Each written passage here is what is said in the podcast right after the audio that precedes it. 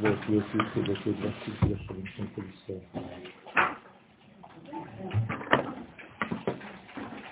אנחנו בעזרת השם נעסוק גם היום בעניינים קשורים לזמן שלנו, בענייני דיומא, בענייני יום הכיפורים, בעזרת השם, היום נעסוק בשיעור של הרב לורי הזצ"ל בשלוש בחינות של התשובה. הראשונה, תשובה מיראה, השנייה, תשובה מאהבה, והרמה השלישית של התשובה, תשובה עליונה, תשובה עילאה.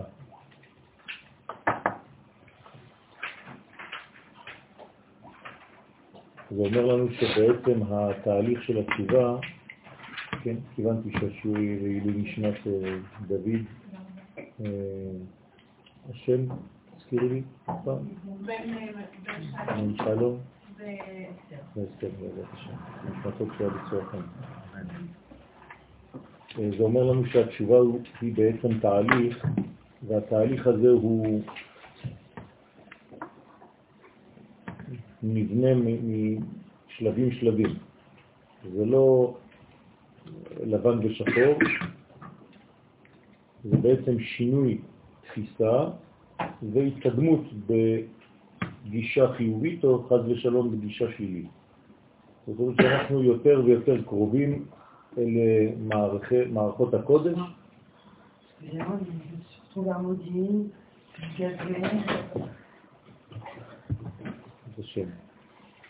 אנחנו בעזרת השם בתוך התהליך הזה.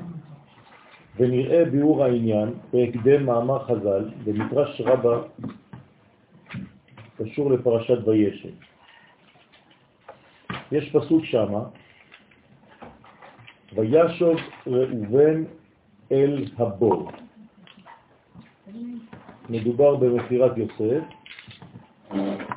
יוסף הצדיק נמכר, לפחות הוכנס לתוך הבור והאחים כבר לא יודעים מה קרה איתו, ובאיזשהו שלב ראובן חוזר. חוזר אל הבור כדי לראות, לבדוק מה קורה עם יוסף, אולי כדי להוציא אותו משם. ההליכה הזאת של ראובן היא בגדר של תשובה. לכן גם התורה מתייחסת לביטוי וישוב. וישוב מלשון הוא עשה תשובה בזה שהוא הלך אל הבור. כלומר הוא הלך אל יסוד אחר.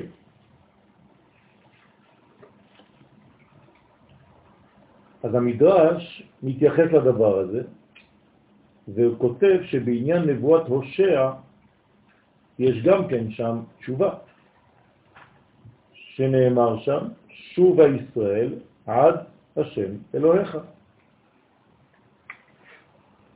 והמדרש אומר שראובן פתח בתשובה תחילה. מה הייתה התשובה של ראובן? לא רק זה שהוא שב אל הבור, אלא שבלבל יצואי אבי, ואמר הקדוש ברוך הוא, מעולם לא חטא אדם לפניי ועשה תשובה. לפיכך, בן בנך פותח בתשובה. מי זה בן בנו? פושע. בגלל שראובן עשה תשובה על זה שהוא בלבל את יצואי אביו, זאת אומרת שהוא מנע חיבור בין אבא שלו לבין אימא,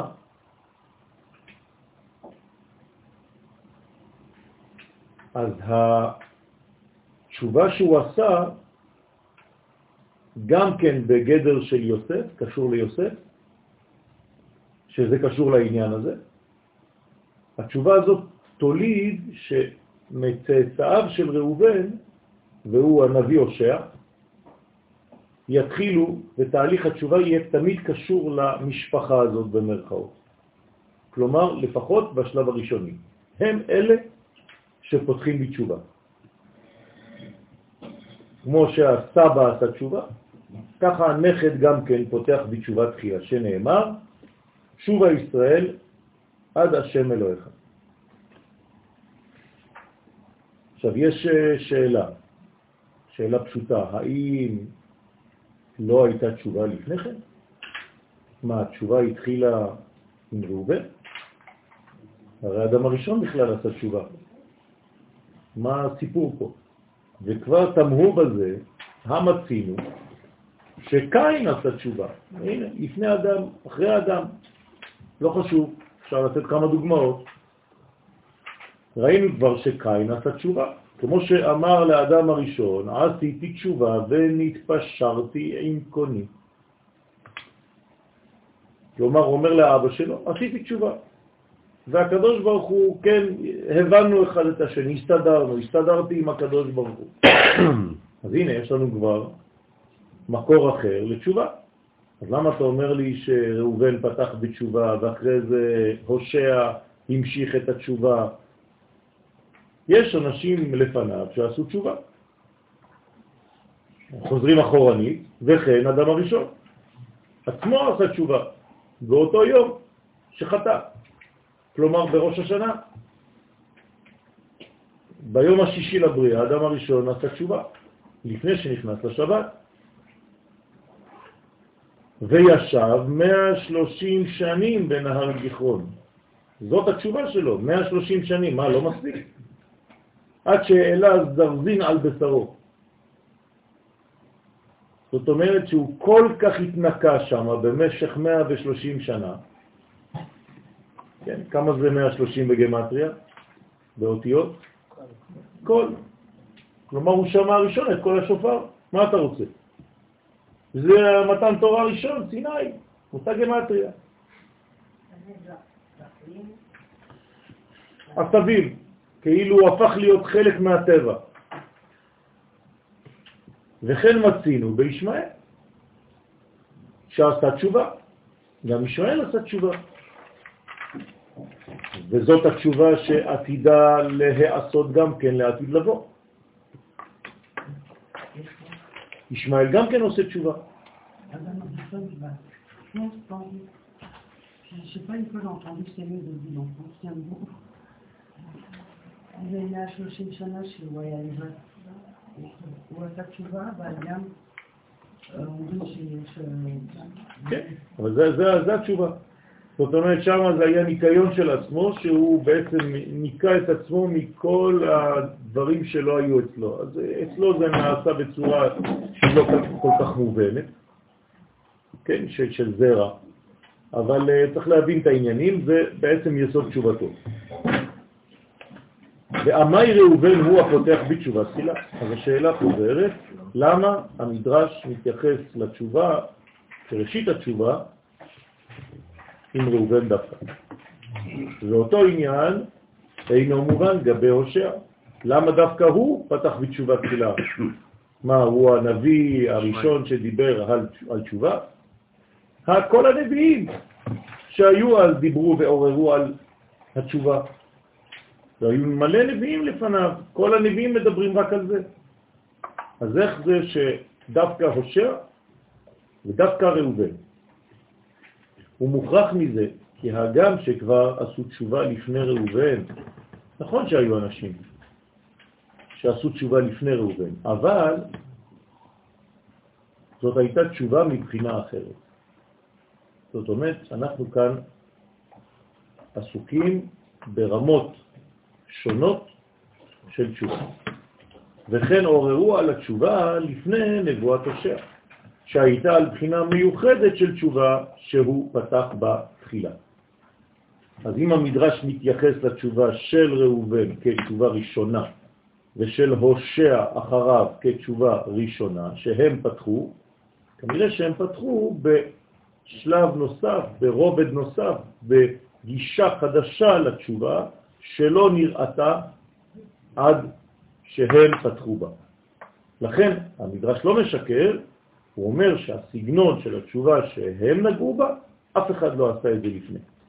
אז אנחנו שואלים, מה התשובה שראובן עשה, שהייתה בגדר של חידוש, והתשובה של הושע, שגם היא הייתה בגדר של חידוש. יש קשר בשם שלו. לא מאמין. יש שטויות, אבל ראו בן,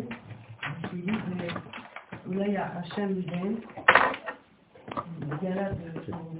כן, יש הרבה עניינים, אבל אנחנו לא, לא ניגשים לזה עכשיו, אנחנו רוצים לראות בעומק של הדברים, ואחרי זה בעזרת השם אפשר לתת כמה, כמה דובדבנים, אבל זה לא עיקר העניין. והביאור בזה, לפי מה שנתבהר בפרק ראשון בשם הזוהר הקדוש והפסיקתא והעיקריים, יוצא כי שלוש מדרגות יש בקרבת כנסת ישראל לקודשא בריך. כן, הנושא הזה הוא נושא שאנחנו חוזרים עליו מכמה גישות, מכמה זוויות שונות. כל הזמן הנושא הזה חוזר על עצמו, כי זה דבר שצריך לעכל ולהפנים בצורה ודאית, שיש בקרבה, בקשר שלנו עם קודשא בריחו, בעצם שלוש מדרגות של קרבה. זו למעלה מזו. הראשון, כן, המדרגה הראשונה, בחינת עבדים. נכון? אנחנו יכולים לעסוק בכל העניינים של התורה כעבדים ביחס למלך. כמו שנזכר כמה פעמים בתורה, עבדי הם אשר הוצאתי אותם בארץ מצרים. השני, היחס השני בינינו לבין קודשא בריחו, זה בנים, כמו שנאמר, בני בכורי ישראל. שלח את בניי ויעבדני, הוא שלח את בני ויעבדני, בנים אתם לשם אלוהיכם, וכו' וכו'. השלישי, כנסת ישראל בת זוגו, כמו שנאמר, כי עם קדוש אתה לשם אלוהיך, ובכך חשק, למדנו את זה ביום הכיפורים, בראש השנה, על העניין של החשק, שהוא דבר שהוא למעלה מטעם. אין טעם בחשק, אי אפשר לתת טעם למה הוא אוהב אותנו. כן? אהבתי אתכם נאום השם, ואת עשיו שנאתי. ככה כתוב, פסוק מפורש. למה אהבתי אתכם? אין סיבה. אם הייתה סיבה, לפחות מבחינתנו, זה היה אהבה שתלויה בדבר, בטל הדבר, בטלה אהבה. כאן אין סיבה. חשק, אין לו סיבה. זה הפן השלישי, זה הרובד השלישי, זאת הקומה השלישית של היחס. הראשון עבדים, השני בנים, השלישי כנסת ישראל, כלומר בת זוג אישה.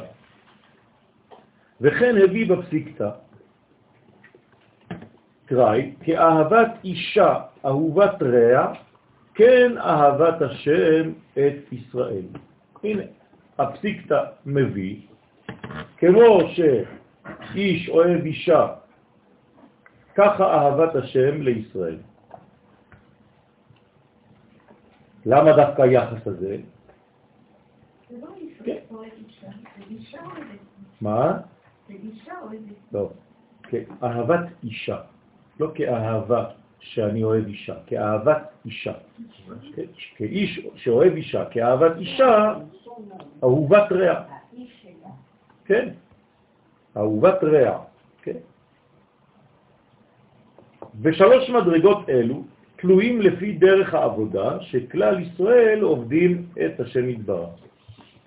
אז אנחנו יכולים להופיע לפניו בשלוש מדרגות. כמו שזה בכלל, זה גם כן באיש הפרטי, אנחנו יכולים בצורה אינדיבידואלית להיות במדרגות הללו. כמובן שאת המדרגה השלישית אי אפשר להשיג, אלא אם כן אנחנו קשורים לכלל. כי כנסת ישראל זה לא איש ישראל לבדו, אלא כנסת ישראל בת זוגו. יש כאן ביטוי והמחשה והבלטה של המדרגה שנקראת כנסת ישראל. אצל בנים ואצל עבדים זה יכול להיות אינדיבידואלי, אבל בשלב השלישי אי אפשר להשיג אותו, אלא אם כן אתה קשור למדרגה הלאומית. אז אנחנו חוזרים על המדרגות. מדרגה ראשונה, דהעבד הנאמן, כשיש עבד והוא נאמן, מה זה נאמן? זאת אומרת שהוא לא עושה דבר שהמלך לא אומר לו.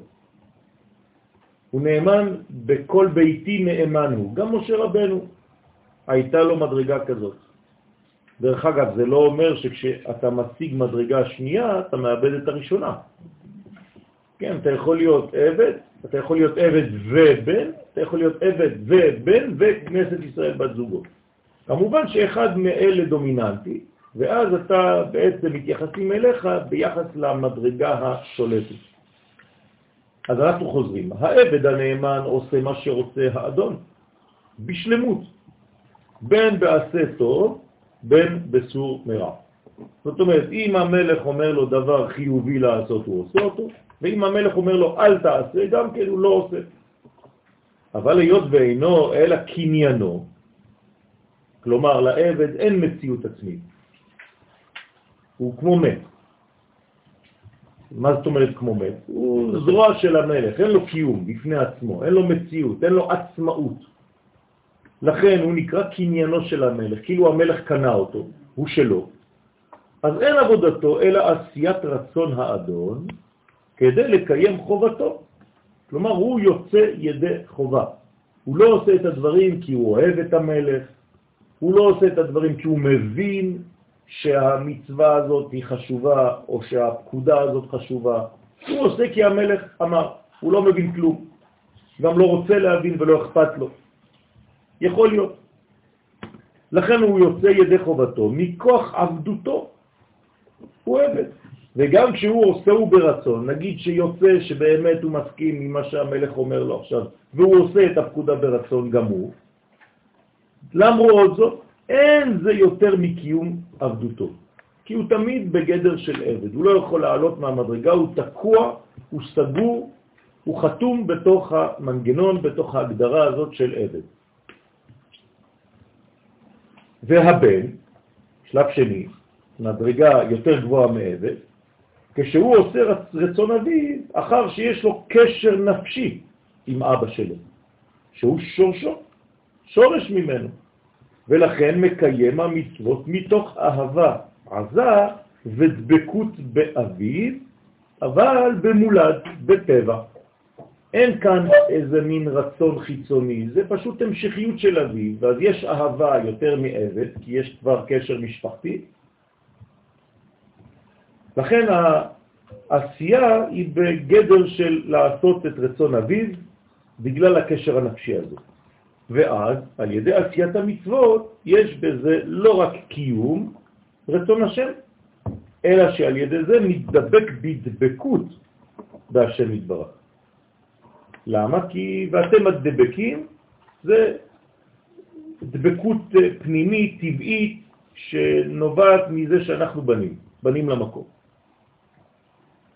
אבל יש בזה מדרגה שעכשיו הרב הולך לפתח אותה. אמנם, דבקות זו היא דבקות של המוח והלב בהבנה ובהרגשת אהבה לשם. זאת אומרת שכאן פועלים גם המוח וגם הלב. זאת אומרת, המוח, בגלל שהוא הבן של אבא שלו ומטבע הדברים הוא נאמן, והלב בגלל שהוא קשר טבעי, אז הוא מרגיש.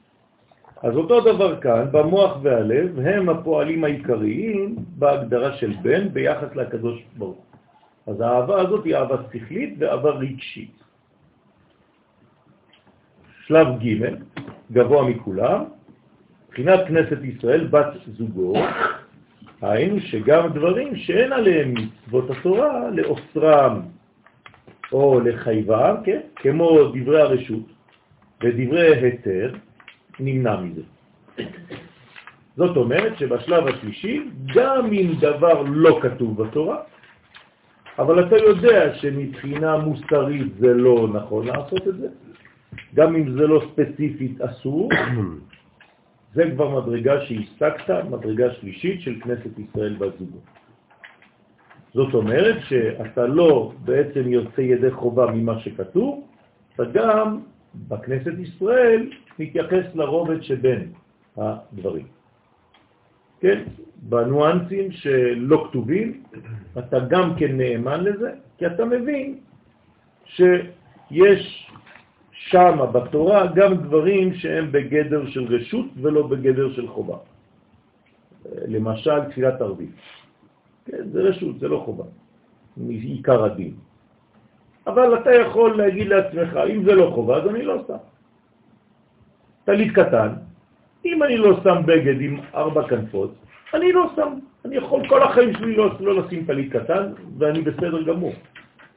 למה? כי אף פעם לא שמתי טישרט עם ארבע כנפות. מצד שני אתה אומר, אבל אני רוצה.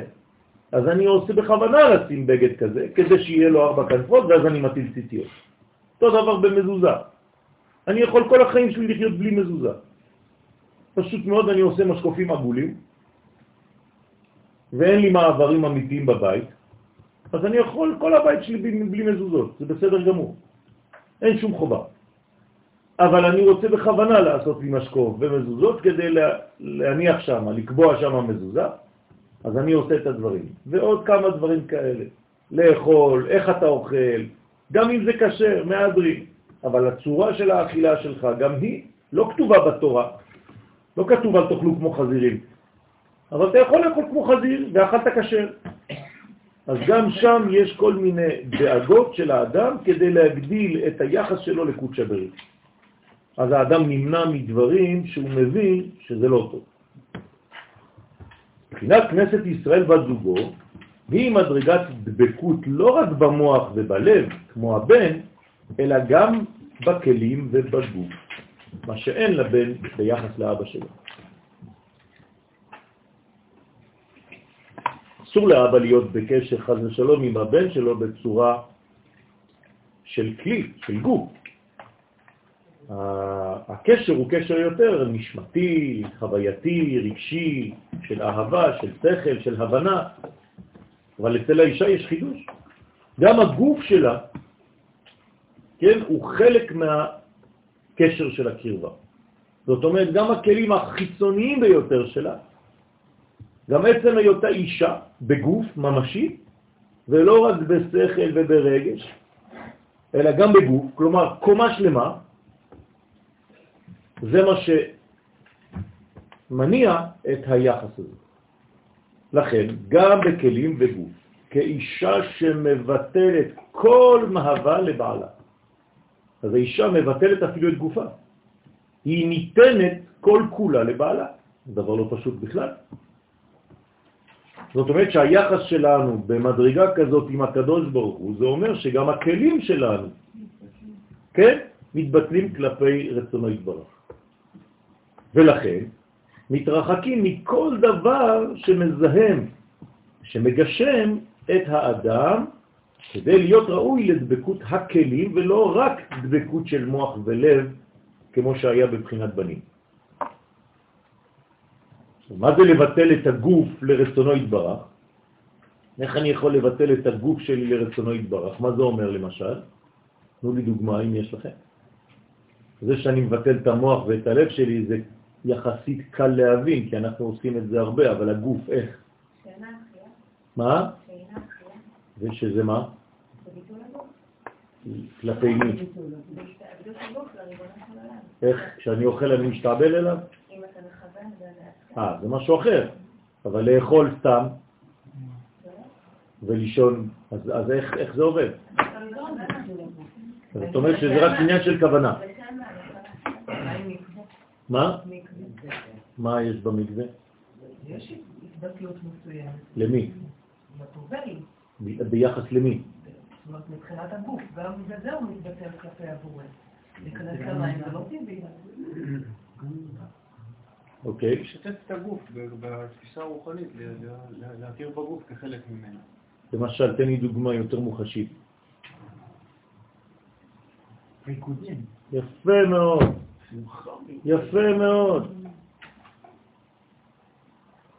עד שהגוף לא זז בעצמו, עד שהגוף לא חי בעצמו, כל עצמותיי תאמרנה, השם מי כמוך, אז אתם יכולים להגיד כל הדברים שאמרתם, זה נכון, אבל זה עדיין אה, דתי כזה, זה עדיין, אה, זה לא...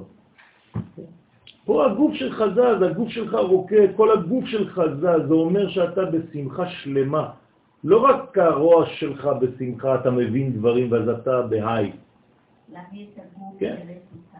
למשל, מצוות סוכה, מצוות ארץ ישראל, זה ביטול גופני, אמיתי, לא רק נפשי ורגשי. זאת אומרת כל עשייה. זאת אומרת, כל מה שקשור בעשייה, יש טסט עוד כמה ימים, בחג הסוכות. כמה בחג הסוכות אתה תהיה שמח, אבל לא רק בנפש שלך הפנימית, לא עונג, ריקוד אמיתי, שמחה, שירה, תזוזה, נענועים. עד כמה אתה מסוגל לזוז פיזית, כן? שגם הפיזי הזה, עד כדי כך שמי שמסתכל עליך מבחוץ יחשוב שאתה משוגע. נכון, כמו שאמרה מיכל ביחס לדוד, נכון. זה הוא מתבטל, מתבטל לרצון העליון, שעכשיו התחושה של הקרבה עם הקדוש ברוך הוא לא מסתיימת רק בהבנה. קראתי טקסט ואז אני, וואו, זה בסדר. אבל אם אני בטקסט הזה ואני בתורה יצאתי מהלימוד שלי, אני מתחיל לרקוד, אז הגוף שלי ישתתף בתוך המצווה. זה אותו דבר, כי הוא מתבטל כלפי השם. ועל מה הוא רוקד? הוא נותן את עצמו, הוא מזועזע. כלומר, משהו עליון נגע בדבר הכי תחתון שבי. אבל אתה לא מדבר רק על תכלס מצוות.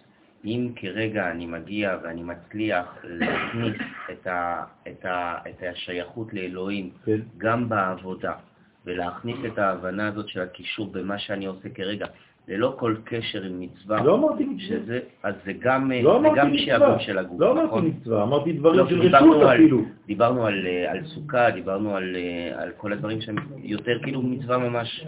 אם לא, עכשיו כרגע... זה לא עניין כזה. לא. זה דברים של רשות. בעניינים של מצווה, אה, אתה, אתה חווה את זה אפילו ב, בימים הראשונים של ההיסטוריה שלך. ברית מילה. אתה מוריד חלק מהגוף שלך, מורידים לך, בעל כוחך. גם הגוף שלך משתתף בזה. אבל השמחה גם כן זה עניין של רצון וכוונה. זה מה שאני אומר, להתבטל. אם זה לא היה רצון של כוונה, זה היה רובוטיזציה, אני לא מדבר על רובוט. אבל רצית משהו כמו שהגוף הוא לא, הוא עושה את זה בעל כוחו. לא, אין דבר כזה. זה זה, זה, הופך להיות חלק מהטבע, אני לא ביטלתי את השכל ואת הרגש כדי להפוך להיות הגוף. לא. זה, זה, זה תחומה שלמה. שכל, רגש וגוף. אני לא צריך לבטל. אם אני מבטל את עצמי בצורה שאני כבר לא קיים, זה לא ביטול. אתם מבינים? אני לא מדבר על מתים. ביטול זה רצון להתבטל. נכון? תעני. נכון, צום. ובקצרה, בחינת עבדים, היינו קיום התורה והמצוות מבחינת המעשה, זה של עבדים. הם עושים. בחינת בנים, דהיינו קיומם מתוך אהבה ודבקות המוח והלב, בכנסת ישראל, בת זוגו, הוא לטהר ולקדש את הכלים עצמם, ואפילו בדברים המותרים, שממשיכים חומריות על האדם. זאת אומרת, מותר לי לקיים יחסים עם האישה, אבל באיזו צורה. כמו שיש ג' בחינות בקיום התורה, כך זה שעובר על התורה פוגם בכל ג' בחינות שעל ידי החטא פוגם בבחינת הכלים שממשיך זוהמה על עצמו, וחז ושלום פוגם במוח ופוגם בלב. והכל נמשך לרע. זאת אומרת, כל מה שאמרנו עכשיו, אם חז ושלום אדם פוגם, הוא יכול לפגוע גם בגוף שלו, גם בשכל שלו וגם בלב שלו. וזה נקרא חטאים שבעצם שוברים את הקשר. אז אתה כבר, חז ושלום, יכול להגיע למצב שאתה אפילו לא עבד, לא בן ולא כנסת ישראל בזוגות. כי פגעת בכל התחומים האלה, גם במעשה, גם במוח ובלב, וגם בנתינה הטוטלית. גם כנסת ישראל? מה? גם כנסת ישראל? כן, אם אתה לא משתייך לדבר הזה, אם אתה פורש, אם אתה יוצא מן הכלל, ואתה כופר בעיקר, אז כן. יש אנשים שחז ושלום יצאו, פרשו מהכל. תגיד שנכון, באבסולוטי יש חזרה אפשרית. נכון, אבל בזמן הזה הם יצאו. יש יוצאים מן הכלל. כשלא יצאו ממצרים חלק, כן, אז הם כבר לא נקראו בני ישראל. אז הם הוציאו את עצמם מן הכלל, כפרו בעיקר, נשארו במצרים. לא מדובר עליהם יותר, נגמר. הם סגרו את הסיפור. מי שחז ושלום. מתבולל ואין לו אפשרות לחזור. עדיין מדובר עליהם, כי תמיד עד היום, עד עצם היום, אנחנו מזכירים את, ה, את החלק שלא יצא, לא והוא נכון. עדיין, עדיין לא משתייך נכון, לכאן. אנחנו מזכירים רק את החלק שיצא. מתי דיברת על החלק שלא יצא? חוץ מזה שהם מתו. רש"י באותו רגע, וכל פעם אנחנו מה הוא אומר שם רש"י באותו רגע? שארבע מתוך חמש לא יצאו.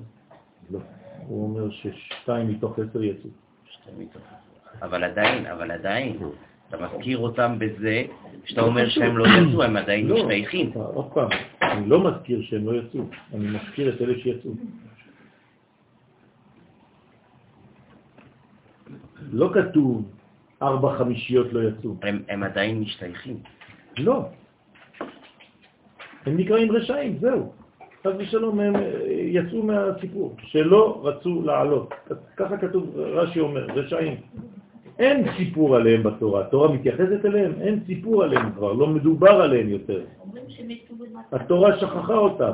זה כבר מדרש, נכון שהם מתו, זהו, נגמר. זה הדבר היחידי שאנחנו אומרים, שהם מתו במכת חושך. זהו.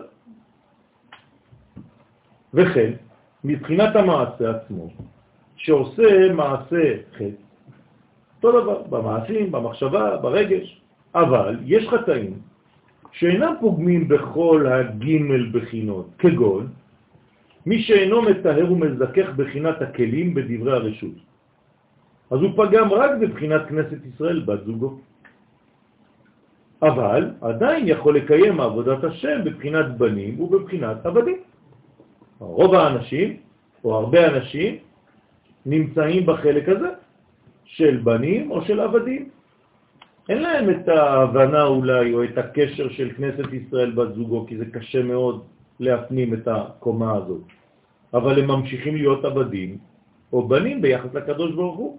אבל דברי הרשות, הרבה אנשים פוגמים בדברי הרשות בגלל שזה דברי רשות. הם אומרים זה לא כתוב, אז אם זה לא כתוב, למה שאני אוסיף על עצמי דברים כאלה? סליחה, מבחינת כנסת ישראל, אנחנו כולם באנו איתה.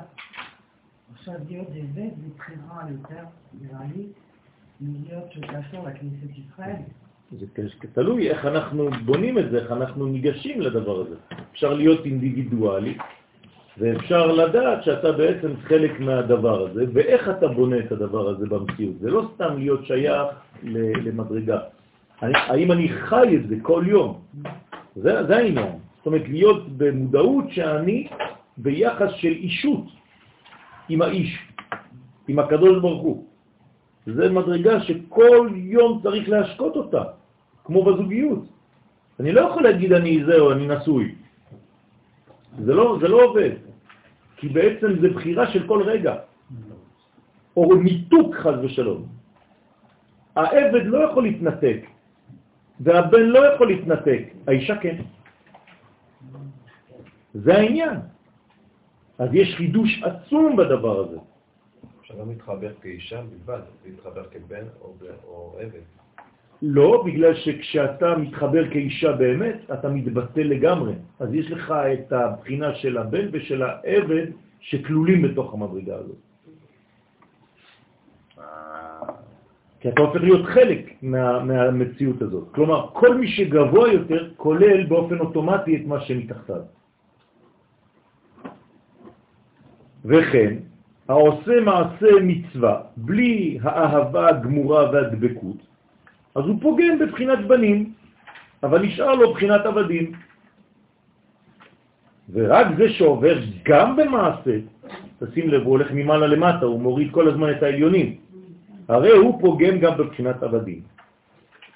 אז מי שפוגם במעשים, הוא פוגם בהיותו עבד לשם. מי שפוגם בשכל ובלב, הוא פוגם את היותו בן לשם, ומי שפוגם במדרגה של הדבקות של האהבה, כן, ה- ה- ה- הבחירית הזאת, אז הוא פוגם גם בכנסת ישראל. זה נקרא דברי רשות. ובזה יש לבאר מעלת תשובת ראובן. אז אנחנו עכשיו חוזרים, הרב מחזיר אותנו לתשובתו של ראובן. למה ראובן המציא, מה הוא המציא בתשובה? מהי המדרגה שלא הייתה עד שהוא הגיע? בת זוגתו. כן? בת זוגתו. אין דבר כזה בעברית. בת זוג. זוגו. זוגו. כן? זאת אומרת שיש מדרגה שצריך להבין אותה. אז לכן מה חידש לנו ראובן? שחלוקה משאר ענייני תשובה שמצינו. אז אנחנו חוזרים. תשובת קין הייתה מבחינת עבדים. כלומר, קין הוא עבד. אז הוא עשה תשובה של עבד. ובזה ששפך דם, נכון? הוא הרג את הבל, נכון? ועבר על מצוות לא תרצח. כן, כמה הוא רצח? חצי מהעולם. נכון? זה פוגרום. הם היו שניים. הוא רצח חצי עולם, זה לא צחוק. כן? זאת אומרת שהוא עבר על מצוות לא תרצח, אז מה הוא עשה בזה? הוא מרד במלכות שמיים. ובכלל זה פגם בבחינת בנים. ובבחינת כנסת ישראל בת זוגו. זאת אומרת שאם הוא פגם שמה, הוא בעצם פגם בכל הקומה. לא יכול להשיג שום קומה אחרת. אתם מבינים את זה, נכון? כי אם אתה מבטל את הקומה הבסיסית של עבד, אז אתה לא יכול גם לקיים את הקומות האחרות. שהרי אם אתה לא עשית, אם אתה לא מסוגל אפילו את הבסיס לקיים ביחס שלך עם הקדוש ברוך הוא, איך תעלה למדרגה של בן ואיך תעלה למדרגה של כנסת ישראל בת זוגות? אתה לא יכול. אז מה הוא עשה? איזו תשובה הוא עשה? אבל התשובה שעשה הייתה רק בבחינה אחת, שהוא מקבל עליו שוב עול מלכות שמיים. זאת אומרת, בסיס, בסיס, בסיס, עבדים, עבד, ונתפשר עם קונו. כן, הוא מצא פשרה, מה זה נתפשר עם קונו? כמו אדון שקונה את העבד, כן, אז זה, זה חזר למדרגה הזאת, אבל בפגם שתי הבחינות האחרות לא שב. איך הוא פגם בבן? תגידו לי, איך הוא פגם בבן? מה אתם אומרים? הוא בכנסת ישראל. שהרי אומרים שהוא לא שב, אז זאת אומרת שהוא פגם בזה, הוא, הוא קלקל משהו שהוא היה יכול להשיג, אבל הוא לא השיג. מה הוא פגם? למה זה פגם ב... עכשיו הוא עבד, נכון? איך, איך, איך הוא פגע במדרגה של בן? בזה שהוריד את החיים. אז, אז, אז, מה, אז מה הוא עשה? מה זה התשובה שהוא עשה? אסור. אוקיי. פחד מהעונש. יפה, תשימו לב למילה, התפשר עם קונו. מה עוד? לא כתוב שקונו התפשר איתו, כן? הוא התפשר עם קונו. פחד מהעונש, והוא חזר יפה, בעניין. יפה, זאת אומרת שזה בסיס מאוד מאוד מאוד פרימיטיבי, בוא נגיד של התשובה, כן? של פחד. אה, אני שמעתי מלא מלא שיעורים השבוע, בכל מיני, כי אני ככה מתעניין בלדעת מה אומרים. אתם לא מבינים. פשוט אה, רק, כל מה ששמעתי זה רק תשובות של פחד. כן, סתם, אישה למשל, כמה שהיא מכסה מהראש שלה, אז ככה, ככה יהיה לה עונש. אם היא מכסה 80 אחוז, אז יש לה 20 אחוז של אה, גיהנום. אם היא מכסה 100 אחוז, אז יש לה וכו'. כל מיני שיעורים כאלה, בכל מיני מקומות. זה, זה העניין, זה היחס. כך נכון. דיברו רק על פחד מזה. ככה, זה הכל ככה, ומייצרים ומייצרים ובונים אנשים ככה בצורה כזאת, כל הזמן מדברים רק על זה בצורה כזאת. כן, זה, זה, זה בסיסי, לא אמרתי שזה פסול, אבל זה הבחינה הפרימיטיבית הראשונית, בוא נגיד. זו פעם ראשונה שפגשתי רב שנתן שיעורים.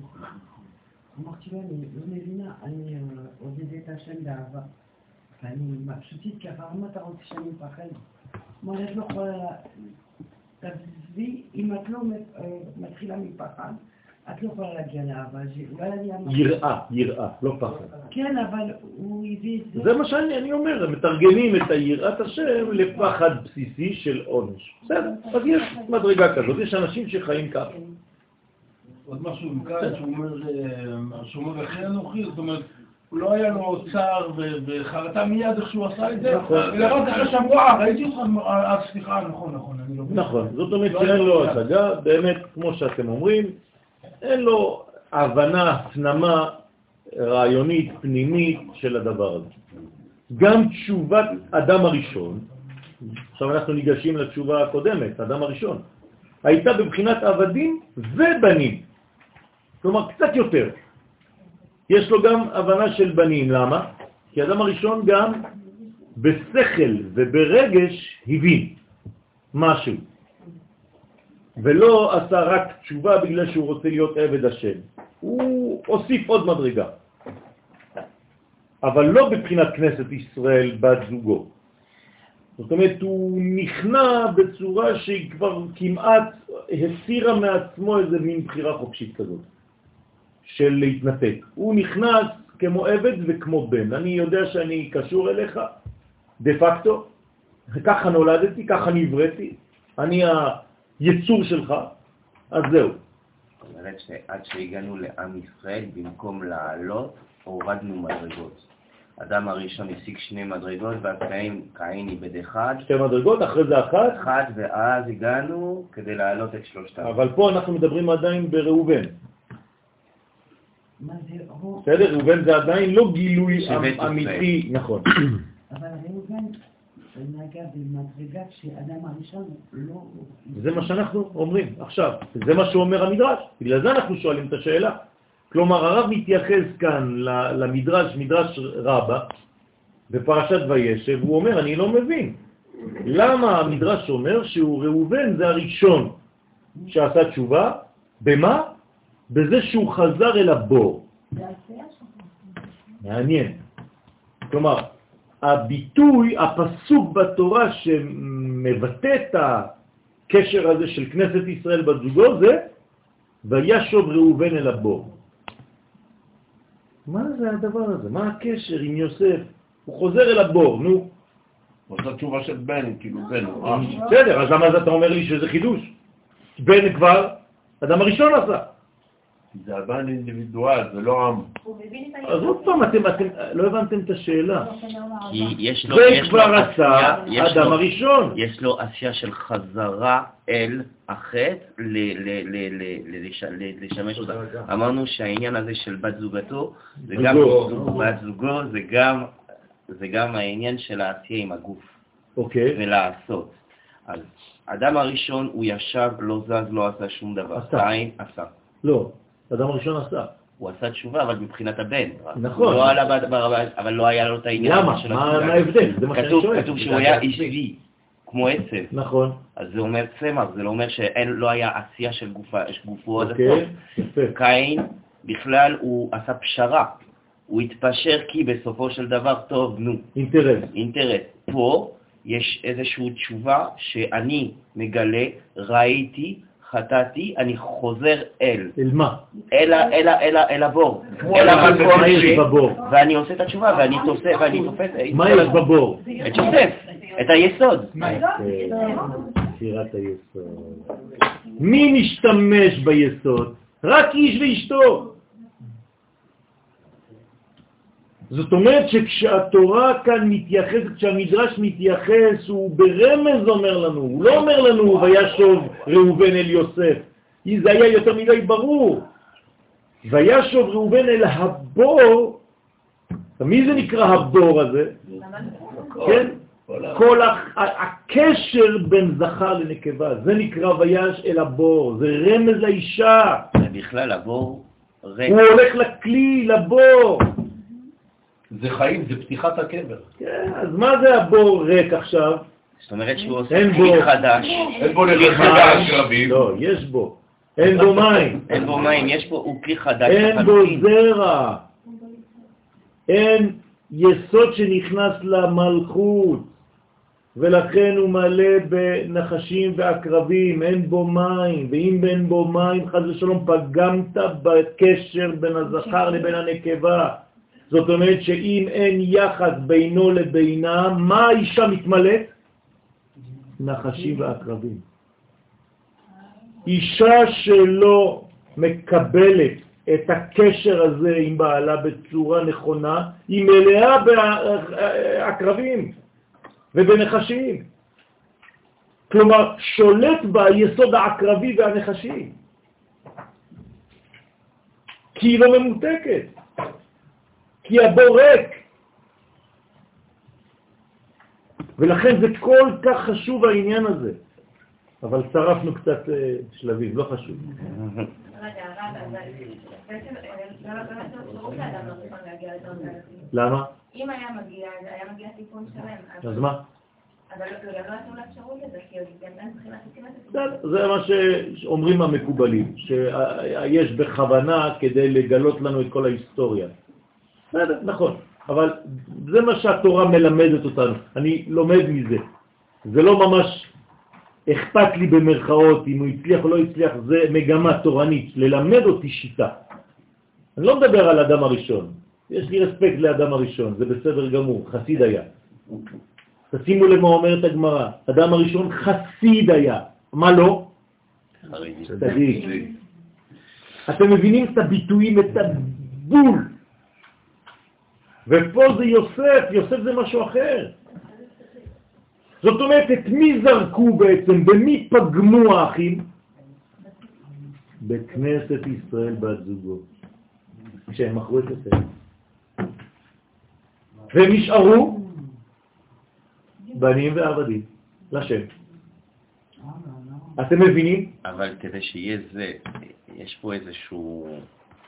אם אנחנו אומרים שקין הוריד עוד מדרגה, זה אומר שלא היה את ההישג של שני המדרגות העליונות. ועכשיו אנחנו אומרים שעדיין במשפחה כן היה את הכנסת ישראל, ואז הם פגעו בזה שוב.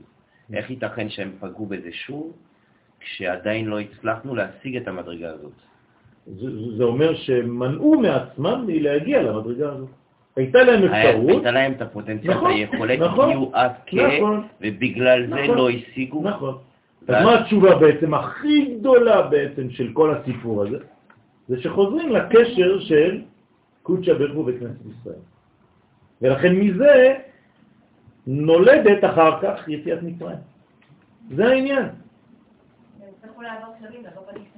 נכון, נכון. אז למעשה יוסף ברגע הזה שראובן חזר אליו, חזר אל הבור, כמו זיפוק. הוא הביא מים. הוא רוצה. אבל הוא לא הצליח, נכון? שהרי יוסף כבר איננו. נכון. בסדר, זה המפגש. אבל ברעיון. כן, יש רעיון, יש רצון. אוקיי. הם גם עובדים, הם עומדים מול פרעה בתור עבדים ובתור בנים. יפה, הם חייבים לעבור את כל המסכת כשהם עומדים מול יוסף והם לא יודעים שזה יוסף בכלל.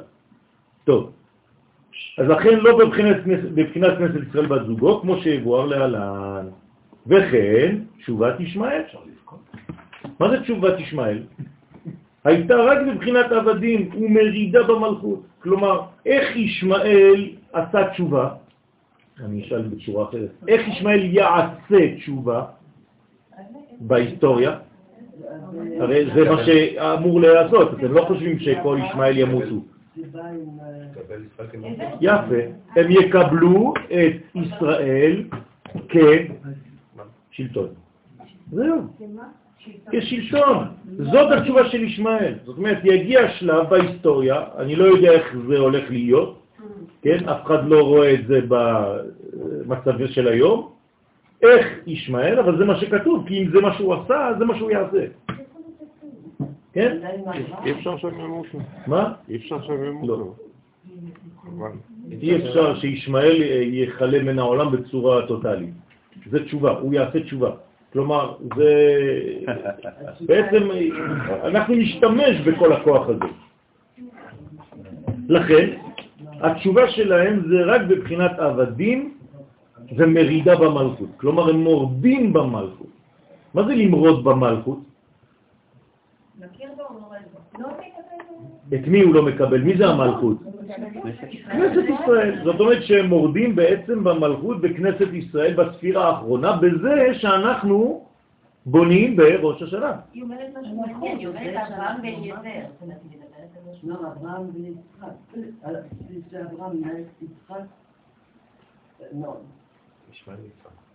Abraham est mort, il a laissé passer Yitzhak avant lui pour la, pour la, la, la, la, on voit- נכון, נכון, לא, זה התשובה, לא לא הבנתי. התשובה שלו זה שהוא נתן ליצחק כן, זכות קדימה. כן. אז אנחנו משם לומדים שבעצם ישמעאל עשה תשובה. אבל באמת אליעזר גם הבן של אברהם. לא נותן אינפורמציה של תשובה של ה... של- ישמעאל? מה הקשר? C'était... לא. טוב, אמנם תשובת ראובן, אז אנחנו חוזרים לתשובה של ראובן, הייתה בבחינה עליונה. אין יותר מזה. המדרש כאן נותן לנו ברמז איזה סוג של תשובה ראובן עשה. שהרי הפגם שפגם לא היה בבחינת עבדים ולא בבחינת בנים, שלא עשה שום איסור בדבר.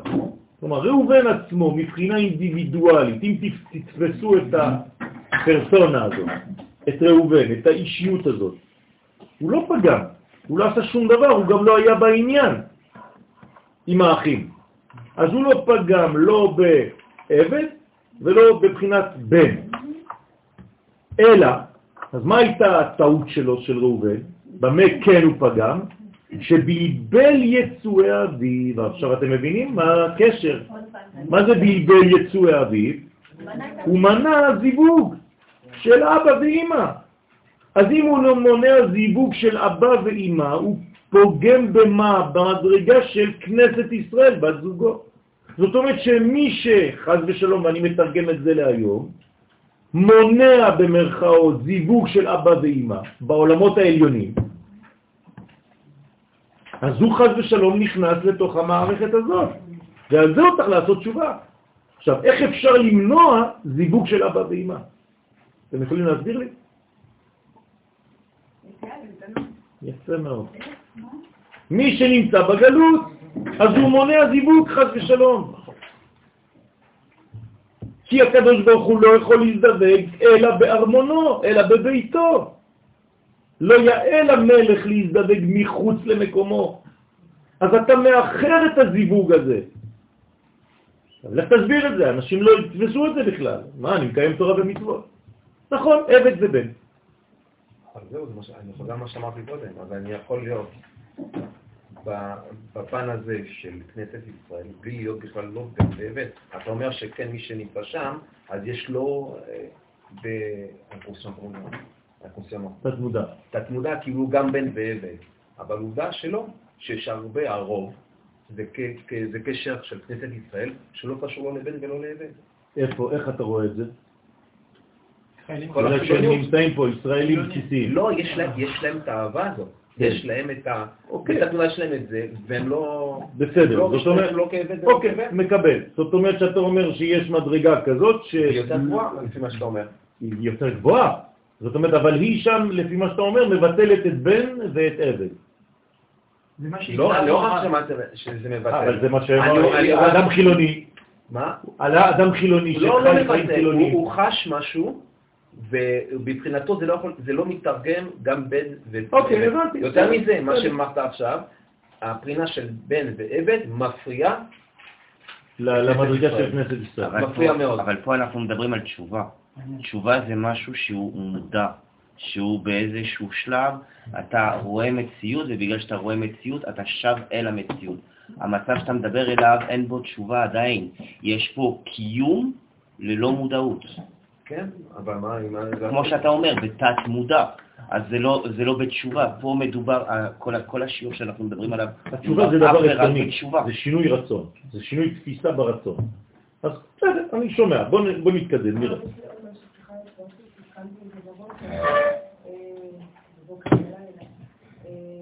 השאלה אם לא כל דבר, כל מעשה שאנחנו עושים שהוא לא מחובר לשורש, שהוא משהו שהוא פוגע באדם עצמו, שהאדם פוגע בעצמו, במידות שלו, בדברים שלו, שהוא לא בשלב של תיקון, פוגע בדיבור הזה. אה, לאו דווקא, תלוי מה היחס שלו לקדוש ברוך הוא. הוא יכול להיות כמו עבד, הוא עובד את השם כמו עבד. אבל חטא ועוון, זה לא משהו שפוגע בדיבור הזה. יש, יש שלוש מדרגות. יש מחילה, סליחה, וכפרה. זה שלוש מדרגות. נכון, יש שלבים שונים, קומות שונות של פגמים, וסליחות שונות לפי אותן קומות. הפגמים האלה, בשלוש הקומות שלהם, כן. פוגעים בקשר, אדם שהוא עושה עבירה, פוגם בקשר, בוודאי. בוודאי שהוא יכול. לא רק גלות. בוודאי. גלות זה דבר כללי, אבל הגלות יכולה להיות גם מנטלית. בסדר? אני מדבר על גלות שהיא מבחינה גילוי מצ- מצד החיצוניות שלי פיזית, אבל אני יכול להיות גם כאן ולחיות במדרגה גלותית בראש, למרות שאני כאן פיזית במקום. כן, אז זה ניואנסים מאוד מאוד גדולים. זה לא מניקאיזם, 1, 2, 3, לבן ושחור. יש הרבה הרבה תכונות, אחת מחוברת לשנייה, זה מורכב מאוד, כן? אבל אנחנו כאן רוצים ללמוד שיש בעצם בגדול, כי אם לא אנחנו נלך לאיבוד, שלושה שלבים, שלוש מדרגות של קשר בינינו לבין הבורא. או שאני מתייחס אליו כעבד, או שאני מתייחס אליו כבן, או שאני עליתי למדרגה אחרת לחלוטין, וזה הסוד של ראובן, של כנסת ישראל בת זוגו של הקדוש ברוך. יהודי בגלות, שנותן את הכסף שלו כן, לצבא, כן, למשל, כן. יש לו, יש לו קשר כן, עם כן, עם כלל ישראל? כן. אולי הוא גם רוצה להגיע. כל כולו רוצה להגיע. הוא כבר תשובה. גם אם הוא לא עשה את זה פיזית. אבל אדם שהתנתק ברצון שלו מהשיטה, יש לו הרבה יותר טעות. לכן גם מי שנמצא בחוץ, זה לא לבן או שחור. גם בחוץ יש אה, בהיר או כהה. לפי היחס שלו, לפי הקשר שלו, לפי המעשים שלו, ביחס למה שקורה פה. רק הקדוש ברוך הוא. אנחנו כאן לומדים, כן? אנחנו לא שופטים. בסדר? לכן, שלא עשה שום איסור בדבר, אלא שבלבל יצואי אביו. דרך אגב, מה זה בלבל יצואי אביו? מה הוא עשה דה פקטו? מה הוא עשה באמת? החליף בין המיטות. מה זה החליף בין המיטות? בין מיטה של מי? למיטה של מי? מיטה של רחל, כלומר, הוא מנע ממי להזדווג עם מי? לאה לבשל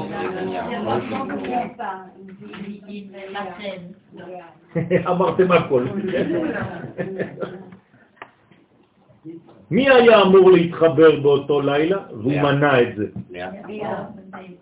יעקב ולאה. לאה. בסדר? למה הוא מנע את זה? הוא העביר את המיטה לגילה.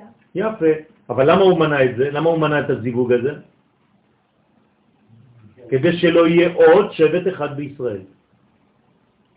כלומר, יהיה יכול להיוולד עוד אחד מהחיבור הזה. עכשיו, הוא העביר את המיטה, מה זה העביר את המיטה? אבא שלו זה רובוט? איפה שיש את המיטה הוא הולך? מה זה? תשימו את המיטה שלי אצל השכנה, אני הולך לשם? זה מה שאמרתם, לא? אני הולך לפי המיטה.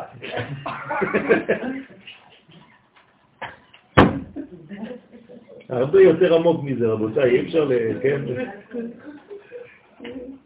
צריך להבין את היסוד העמוק של הדברים.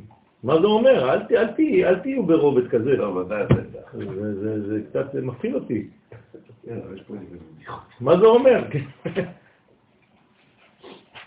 הוא ימנע את הזיווג. זאת אומרת ש... ש... מי זה לאה? זאת אומרת שהוא מונע בעצם מדרגה עליונה של מוחין, של הורדת מוחין. זה מדרגה עליונה מאוד שאמורה להביא עוצם, עוצמה. עכשיו, איך הוא יכול לתקן דבר כזה עכשיו, תגידו לי? או שהוא מחזיר את המיטה למקום, ל... לפי השיטה שלכם, כן. יפה, או שהוא מתעסק בדבר אחר שיביא לאותה תוצאה. ומה זה הדבר האחר הזה? יוסף. המים. תשובה זה ברור, הוא צריך לעשות תשובה, אבל איך? הוא חייב לחזור עכשיו לבור שנמצא בו יוסף, כלומר ליסוד, ששם הוא פגע. מה רצית להגיד? מה מניע אותו לעשות דבר כזה? מה? לבלבל את היצוע של אביו? למנוע... נכון, זה בדיוק העניין, צריך להעמיק בנושא הזה, זה, זה שיעור בפני עצמו. מה, מה קרה שם? למה הוא רצה לעשות את זה? למה הוא מנע את זה? אז בעצם הוא השורש של זה ששלחו את יוסף לבור? לא, הוא אומר שהוא לא, בפשט הוא לא קשור לזה, אבל ברעיון העליון, כן, יש אם, בזה משהו. אם הוא לא היה נכון. מניע את ה... אם הוא לא היה עושה את ההחלפת מיטות, יש בזה יש משהו. איזו אפשרות נכון. שלא היה מגיע למצב... נכון, יש בזה משהו. רגע, כתוב ש- 12 שבטייה, נכון? לא. כאילו, ש- אתה אומר פעמיים שני דברים. 12. יא זה 15 כבר. ש- ש- 12 לא. שבטים. אה, שבטים. לא כתוב 12 שבטי יא. נכון, נכון, סליחה. אם אתה אומר שבטי יא זה כבר 15. י' 15, י' נכון. וכ'. אם- אם אם הוא לא היה מבלבל על זה, היו 13. יש אה, אפשרות לספור בצורות שונות, או 12, או 13, או 14, או 15. תודה. בסדר? זה העניין. אני לא רוצה להיכנס עכשיו לכל הפרטים, כי זה לא השיעור, אבל נכון. זה הבניין. עכשיו, דהיינו, בעצם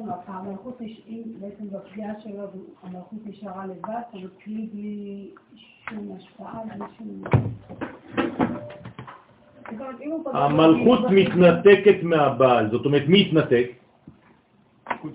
הבעל, נכון? מה אנחנו אומרים כשאנחנו אומרים המחזיר שכינתו לציון? מי חוזר למי? הקדוש ברוך הוא אלינו. לא? הכנסת ישראל לציון. תש- תשימו לב למילים, את מי הוא מחזיר למי? האישה הוא מחזיר את לגבר. השכינה, את האישה, לציון, הגבר. למה הוא מחזיר את האישה לגבר? כי מה קרה? כי היא בגלות. אז היא צריכה בעצם לחזור. אמרתי לכם כבר עשר פעמים, מיליון פעם, מי זז? האישה. אז המחזיר שכינתו לציון, אם לא, מה היה כתוב? המחזיר ציון לשכינתו.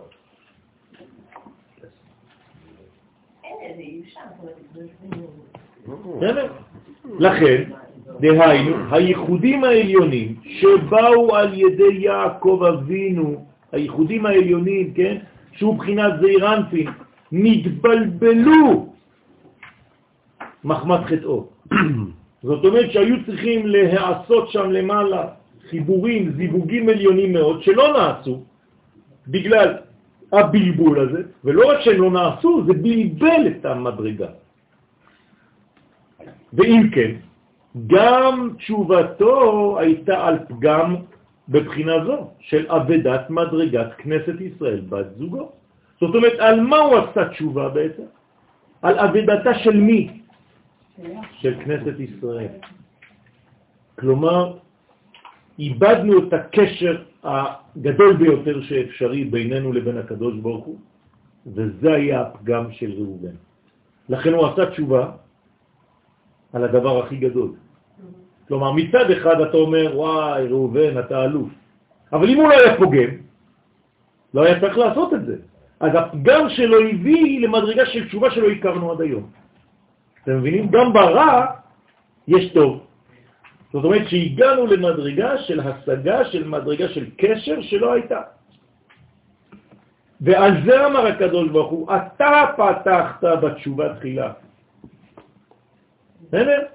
עכשיו תשימו לב לביטויים כאן. כן? אתה פתחת. זה לא סתם, זה לא אתה עשית תשובה או אתה חזרת בתשובה, כמו שאומרים היום. כן, מושגים שאף פעם לא היו בכלל. כן? אין דבר כזה חזרה בתשובה. יש עשיית תשובה. כן? אין, לא, אין פסוק אחד בתורה שאומר וחזרת בתשובה. וזה לא חזרה. הרי אם אתה אומר לחזור בתשובה, אתה אומר פעמיים אותו דבר. אז מה עשית? ככה אומרים? זה כמו לעלות למעלה. אם אני עולה זה למעלה, כן? אני לא יכול לעלות למטה. אז לחזור בתשובה זה לא אומר כלום. זה כאילו לחזור בחזרה. אז עושים תשובה. למה לא לא על ראובן נאמר, אלא להורות תשובה ליחיד? למה זה נאמר על שלמה? מן הראוי שזה יקרא על ראובן. על מה? אה, אז נאמר על שלמה, כל העונה שלו מחתן רצה להראות תשובה לרבים. כן. כי זה פה זה, זה, פה זה רבים פה. אז אז. אז- זה פה, זה הוא. אז זה נאמר פתחת בתשובה תחילה. אז למה, ומן הראוי היה לו- שזה ייאמר על אה? זה נאמר על ראובן. זה נאמר על שלמה. לא.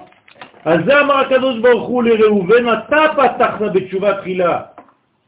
לא, אני מדברת על המאמר בגמרא, כל האומה. אני יודע, אבל שמה זה יחיד. פה זה כנסת ישראל בת זוגו. שלמה המלך הוא בעצמו המלכות, זה משהו אחר. פה ראובן בעצם פגם בקשר בין הקדוש ברוך הוא לבין כנסת ישראל. אז הוא פתח במדרגה הזאת, והביטוי כאן זה פתיחת הרחם. דהיינו בבחינת תשובה זו שאף על פי שאין פגם בבחינת עבדים ולא בבחינת בנים, הוא לא פגם בזה ראובן, אם תסתכל בהיסטוריה שהתורה מספרת לנו לפחות, היא לא בחרה לדבר על פגם ברובד הזה. ראובן לא פגם בקומות האלה, לא של בן ולא של עבד. הוא היה נקי, הוא היה צדיק. מכל מקום צריך לעשות תשובה, הנה הביטוי האמיתי, לעשות תשובה על פגם בבחינת כנסת ישראל בת זוגו. על זה יש תשובה. עכשיו, אם יש תשובה, כבר דיברנו על תשובה. תשובה פירושו של דבר,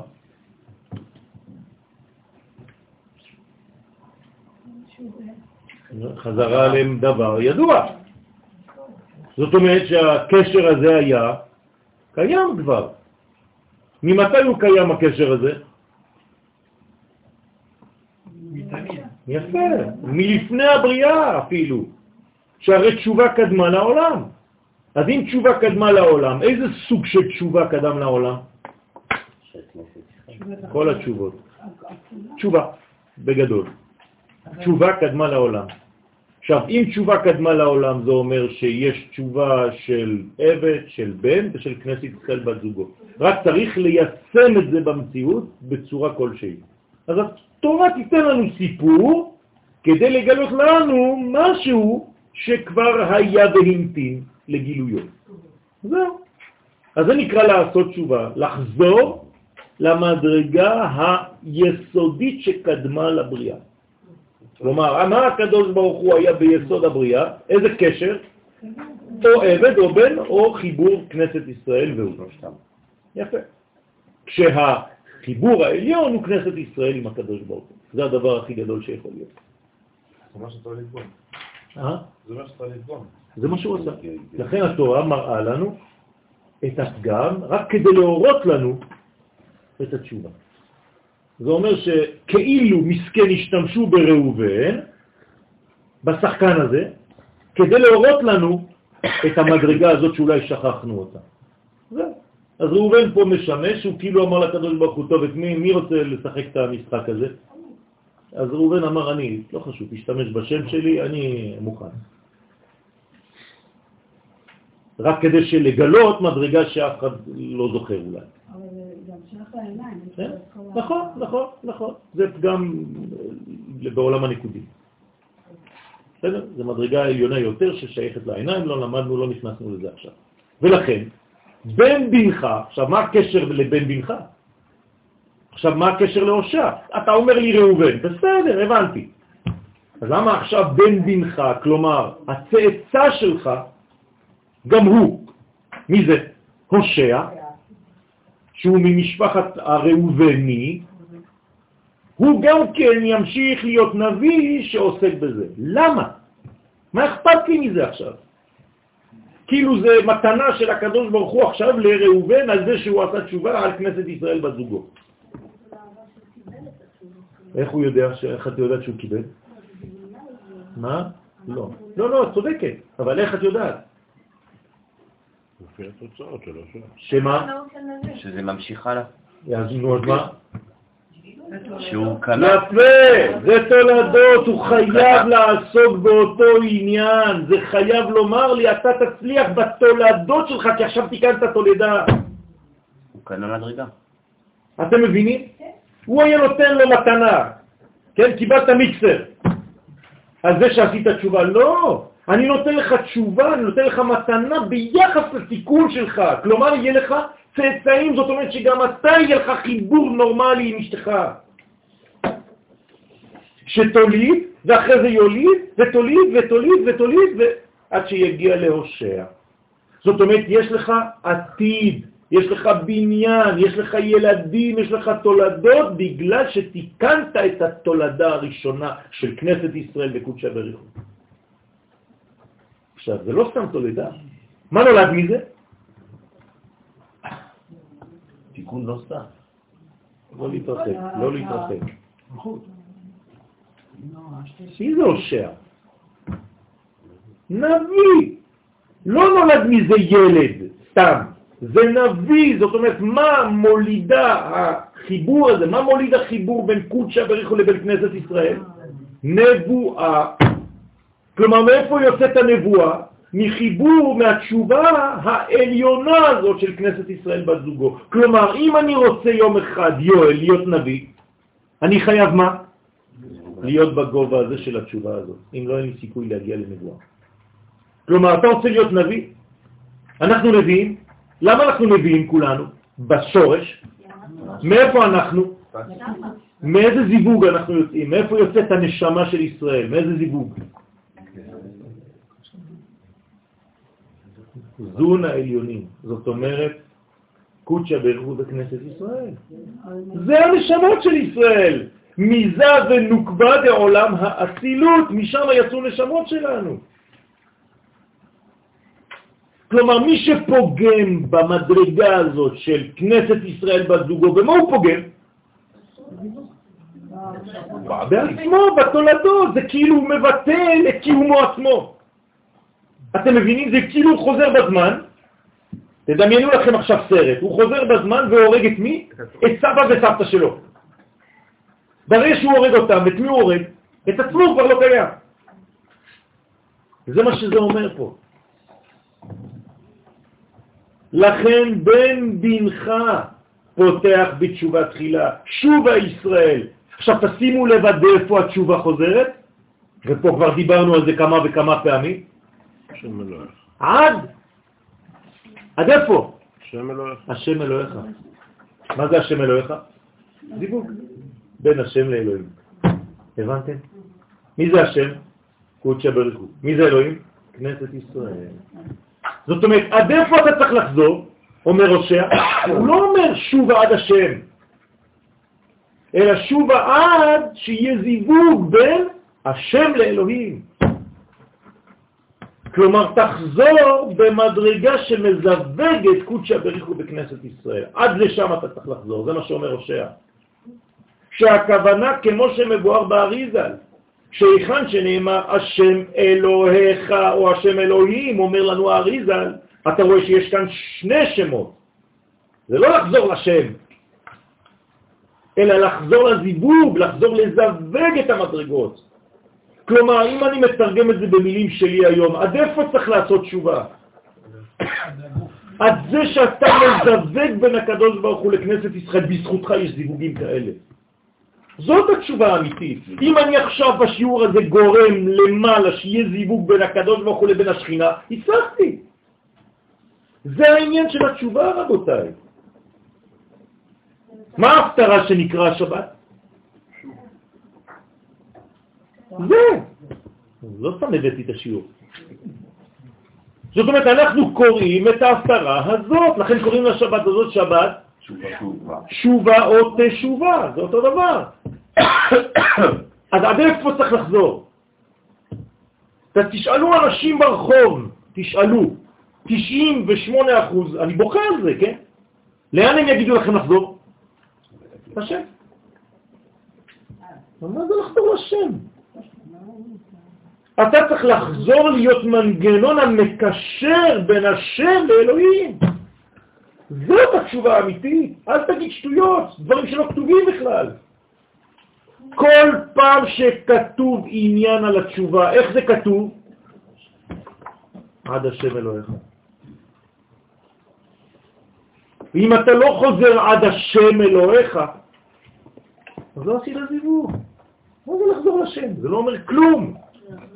ראובן, ראובן, אבל מה דה פקטו הוא עשה? חוץ מלחזור לבור, הוא לא גרם שום דבר. הוא לא עשה שום דבר. נכון, לא היה מה נכון. לכן אמרתי, לא ואני חוזר, הרעיון שלו זה היה בעצם לתקן את הפגם הזה של היסוד. גם אם הוא לא הצליח באמת. אבל בגלל שהוא פתח בזה, והתשובה היא רעיונית לפני הכל. וזה אומר לנו בעצם שגם אם לא הצלחת לעשות תשובה, אבל רצית, התשובה מתקבלת. למשל, אדם שהולך למות, והוא מקבל עליו עכשיו תשובה, הוא צדיק, באותו רגע, גם אם הוא לא הספיק לעשות שום דבר, הרי הוא מת. לכן מה עושים לאדם שהולך למות? וידוי, אם אפשר.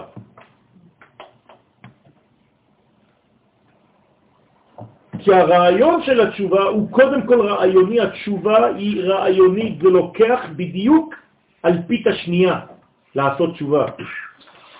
ברגע שאני מחליט להיות שייך למדרגה הזאת, למנגנון הזה, אני בתשובה.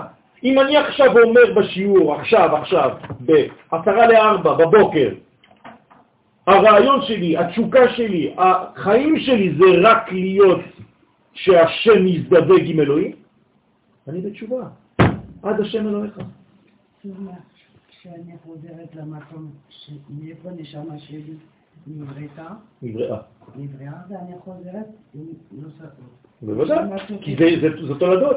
זה מוליד ילדים, זה מוליד ברכות, זה מוליד זיווגים, זה מוליד חידושים. מי יכול לחדש בתורה? רק מי שגורם לזיווג. איפה יבואו החידושים? חידושים זה תינוקות.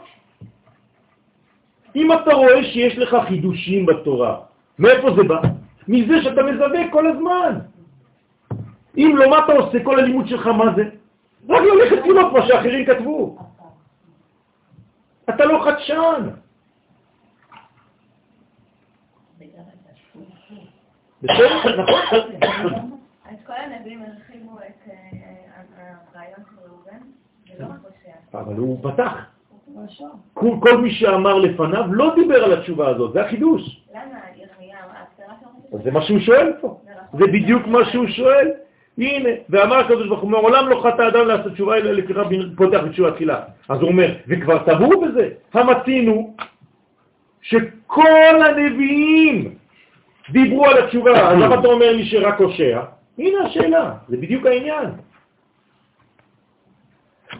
אז כנראה שיש חידוש. עכשיו אנחנו ניגש לזה. מה החידוש בתשובה של הושע?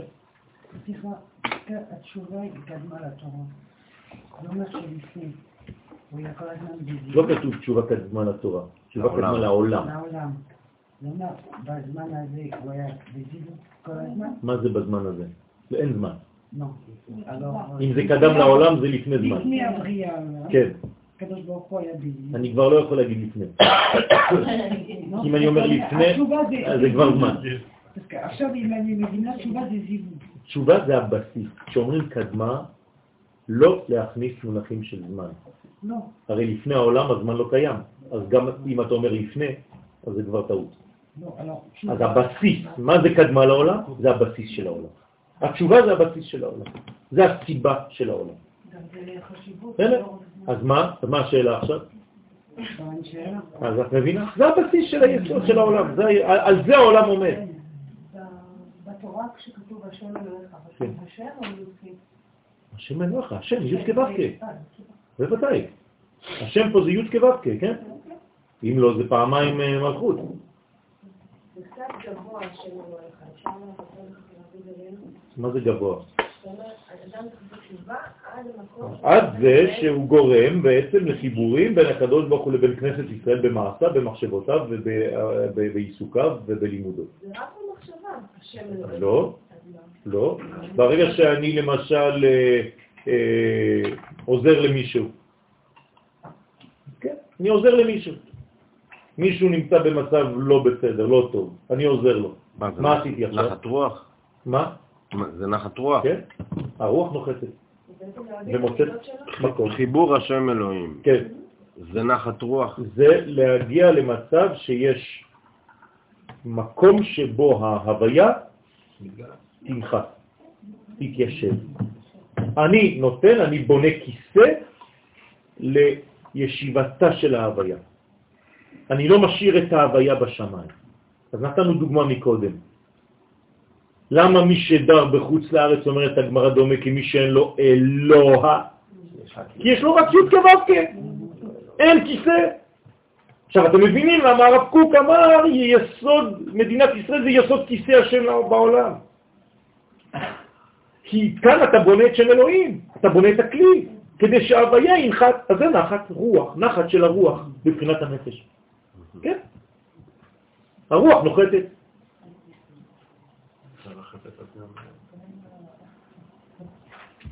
אז אפשר לי לשיר שיר חדש. הרוח נוחתת הרוח. כן. זה נחת רוח.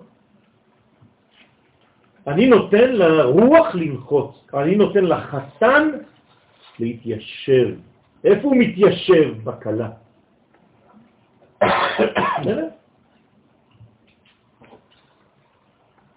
לכן כל מה שאנחנו אומרים, אתה שר, הנה, היום בלילה, בעזרת השם, לך דודי לקראת קלה, מה זה? ושבת עד השם אלוהיך. כל מה שאני עושה, אני מתחיל את השיעור, אמרתי מקודם לשם ייחוד חודשה וריחוש חינטה, עשיתי, השם אלוהיך. מה זה בדחילו בפחד, ברעדה, ביראה ובאהבה. דחילו זה פחד וריחימו זה אהבה. כלומר, ביראה שבחסד או בחסד שביראה. דחילו ברוכימו, ורחימו דחילו. זה גם שם אלוהים. נכון, אותו דבר. זה שם הוויה עם שם אלוהים, אותו דבר. זה חוזר על עצמו בבינים שונות. לכן, אומר האריזל, איפה שכתוב השם אלוהיך מורה על ייחוד זון, כלומר, זה מה שבאנו לעשות בעולם הזה. אין יותר גבוה מזה, זהו. זה השפיץ. ייחוד זון, זכר ונקבה. דרך אגב, גם כשאתם אומרים הזן את הכל, זה זה, זה זה. זה זכר ונוקבה, זה הכל, זה מה שנותן מזון. כלומר, מזון זה זון. כל מה שנובע, פרנסה, חידושים, שפע, בריאות, כל מה שיורד מלמעלה, למטה, זה רק בזכות זיווג. שום דבר לא יכול לרדת אם אין זיווג, בשום תחום. שתדעו לכם, אי אפשר. גם עכשיו כשאני מדבר, זה זיווג, זון? כן, כי המוח שלי מזדווג עם הפה. לכן יוצא. גם הפה בעצמו, הלשון דופקת בחך ובגרון. עוד זיווג. תנסו לדבר בלי לגעת עם הלשון, בלי להזיז את הלשון, אי אפשר להוציא מילה. וזה כל הזמן זיווגים, טק טק טק טק טק טק טק. זה מוציא מילים. אי אפשר אחרת. בסדר. אוקיי. אז זה הבחינה הזאת של זון. לכן אין לנו מה לעשות בעולם הזה, אלא לייחד זון. זאת הקומה שלנו, נכון? הרי איפה זה נמצא עם זון? זה, זה שבע תחתונות. אין לנו מה לעשות בג' ראשונות, קטע חוכמה ובינה. אנחנו רק בונים זון כדי שהמוחים ירדו אליהם. המוחים הם יורדים כל הזמן. מתי הם יורדים? כשיש זון. כשיש שילוב, כשיש חיבור, לאן הם ירדו? גם אם זה יורד לזה, וזה תקוע פה כי אין חיבור, אז זה נשאר הכל בזה. זה מה שקרה ליוסף, ולא יכול יוסף להתאפק על כל הניצבים עליו. אתם מבינים על כל הספירות שמעליו, הוא כבר לא יכול להתאפק. הוא מחכה להתגלות לאחים. לכן, צריך לעשות תשובה, לא רק לתקן בחינת עבד, הנה עכשיו יום הכיפורים, לא להיכנס לבית כנסת ולהסתפק בלהיות עבד השם, שזה גם רמה, אני לא מזלזל, אבל זה לא מספיק. בקבלת עול מלכות שמיים, וגם לא רק בבחינת בניים, שזה שכל ורגש, לא, גם עד השם אלוהיך, שיהיו שוב ייחוד קודשא בריחו בכנסת ישראל. זה מה שצריך להניע אותי כל החיים שלי. זה מה שאני רוצה. שואלים אותך מה אתה רוצה? תשאלו אנשים דתיים מה הם רוצים. להיות דתי, להתקרב לשם, דברים כאלה. נכון? זה מה שתשמעו. אני רוצה לעשות את רצונו, לקיים מצוות, תורה. לא, התשובה שלכם, רבותיי, זה ליחד קודשא בריחו בכנסת ישראל. זה מה שאתם צריכים לענות. ראש השנה, אה, זה הם כעבדים? למה לא מדובר? אה, אה, זה כן מובא בהצהרה, אבל זה לא מובא בצורה מאוד את צודקת, את צודקת, את צודקת. וזה מה שחינכו אותנו גם כל הזמן. נכון, נכון. בגלל זה לומדים היום שלב חדש. כל גלות הביאה איתה את מה שהיה בגלות. בסדר, נכון, זה מה שאני אומר. כל גלות הביאה איתה את מה שהיה באותה גלות. כלומר, שחררו באותה תקופה את מה שהיה כלוא באותה גלות שקדמה. החזרה שלנו היום משחררת תורה שלא התגלתה עד כה. תורת הקבלה, לכן אנחנו לומדים את זה. אז יש לכם יתרון שאתם יכולים בסידור שלכם, במחזורים שלכם, להוסיף את הרעיון הזה. אני עכשיו נכנס ליום הכיפורים, אני רוצה לעשות דבר אחד גדול, חוץ מזה שאני עבד ובן. לא זלזלתי ולא אמרתי שלא צריך, אבל אני רוצה גם כנסת ישראל בזוגו. לכן ושבת עד השם אלוהיך. אני אעשה את מה שאני יכול כדי להיות שותף למהלך הזה. עוד פעם, חסידות זה גלות. לכן אני אומר לכם, כל החסידות התפתחה בגלות, זה עדיין אינדיבידואלי. כשאתם הולכים לקרוא דברים של, של, של, של כל החסידים, עוד פעם, זה, זה, זה יפה מאוד, אבל זה עדיין פרטי. אנשים לא שמים לב לזה. החידוש פה זה חידוש של תורת ארץ ישראל, זה תורת הרב קוק, זה תורת ארץ ישראל, תורת הרב לוריה. זה כבר מדרגה אחרת, רבותיי, זה מדרגה של גאולה שלמה. צריך לעלות קומה. אז החסידות, יחד עם זה, לא מזלזל, לא זורק את זה לזבל, אבל תשלב את זה. כלומר, אני יכול ללמד חסידות, רבי נחמן מברסלב, אבל בתוספת הפן הלאומי. אם לא, אז אתה הולך לאיבוד בפרטיות שלך, אתה רק בחוויה הפנימית העצמית של איזה היי כזה, הגעת לאיזה היי, התפילה. וצריך להביא למודעות שאנחנו חלק מהכלל. שלא, שלא שאנחנו חלק מהכלל, שאנחנו הכלל שמתפרק. אמרת קודם, אפילו אם אנחנו מתפללים לבד, למשל, אז בכוונה צריך להרגיש חלק מהכלל כדי להרגיש... שוב פעם, את חוזרת על אותו עניין. זה כאילו הכלל זה מלא מלא מלא נקודות, ואני נקודה מהנקודות האלה. לא. אין אני. הכל כלל ויש קרניים. ואני פה. זהו, אני קרן של הכלל. אני לא אדם בפני עצמו, אני לא קיום בפני עצמו. בגלל שאני שייך לדבר הגדול הזה, אני רק זרוע של הדבר הגדול הזה. אז כל מה שאני עושה צריך להיות נאמן לזה. וזה רק כשהוא מחובר לקודשא בריחו. חייל בכלל. נכון. נכון. זה מה שציפיתי שתגידו מקודם. איך הגוף משתתף. בסדר. ברוך השם זה הגיע, נכון, יצא. אני לא חייב להגיד הכל. עבדים זה רק עשייה בלי שום אה, עניין, כן? עושה מעשה, רק לצאת ידי חובה בגלל שהמצבים עליו. יש בו פחדים וכל מיני. בת זוגו זה משהו אחר, זה כבר בחירי, עם יכולת להתנתק בכל רגע, וזה בעצם נתינה של אהבה גדולה מאוד, שהיא תשובת... אה, אנחנו נפתח את זה.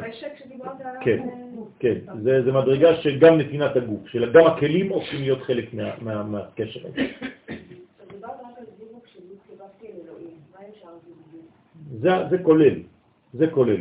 כלומר, הרעיון זה רק להבין כן, שיש מדרגה של מידת הרחמים ומידת הדין. אלוהים זה מידת הדין, נכון? זה הטבע, אבל זה לא רק אלוהים, לא כתוב ושבת עד השם אלוהים. מה כתוב? יש שייכות. האלוהים שאתה מתגלה דרכו, אלוהיך. זאת אומרת שיש כאן בעצם אלוהים עם שייכות. הוא לא סתם איזה אלוהים, יש גם אלוהים אחרים חד ושלום. זה אלוהיך. לא יפה. אז מי זה הח הזה? כן, זה ישראל. אנוכי אדוני אלוהיך, אשר הוצאתיך מארץ מצרים.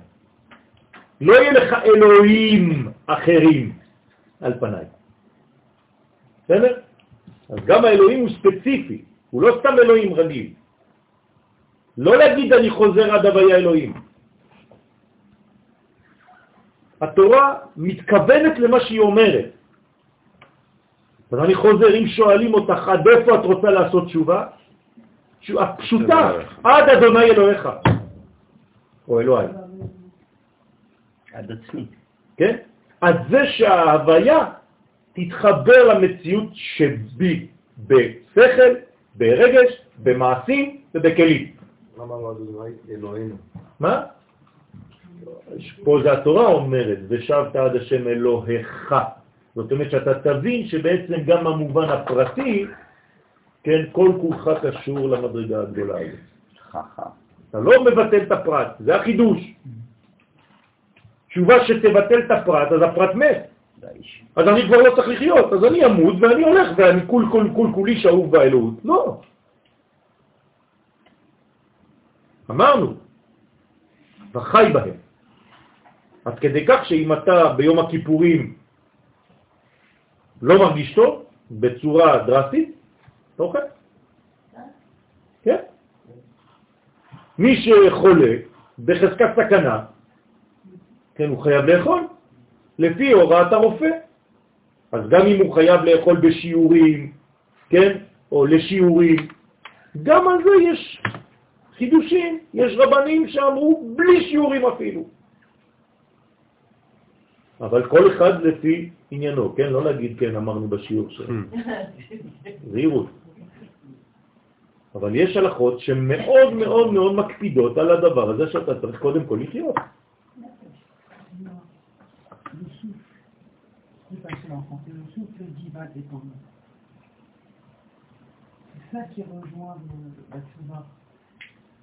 הגמרא אומרת במסכת ברכות, כמו שהקדוש ברוך הוא ממלא את העולם, ככה הנשמה ממלא את הגוף.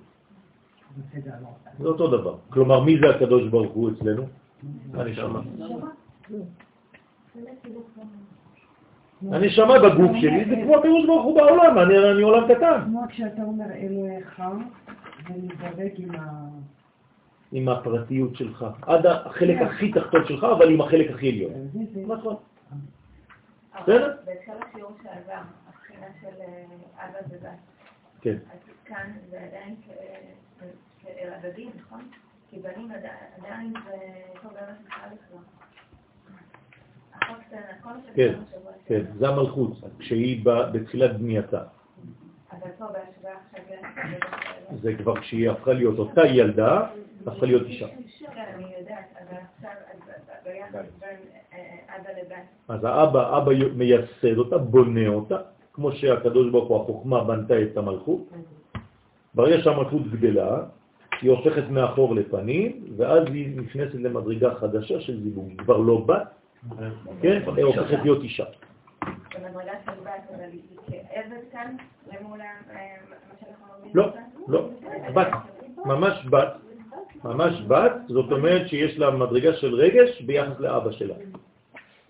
אבל יש כאן גמישות, שהבת בדרך כלל אסורה, אבל פה היא בעצם, האבא מגדל את הבת בגלל שהוא נותן אותה לזעירנפין, שזה כאילו מציאות אחרת, אבל זה לא אחרת, כן? זה רק צריך להבין את העניין.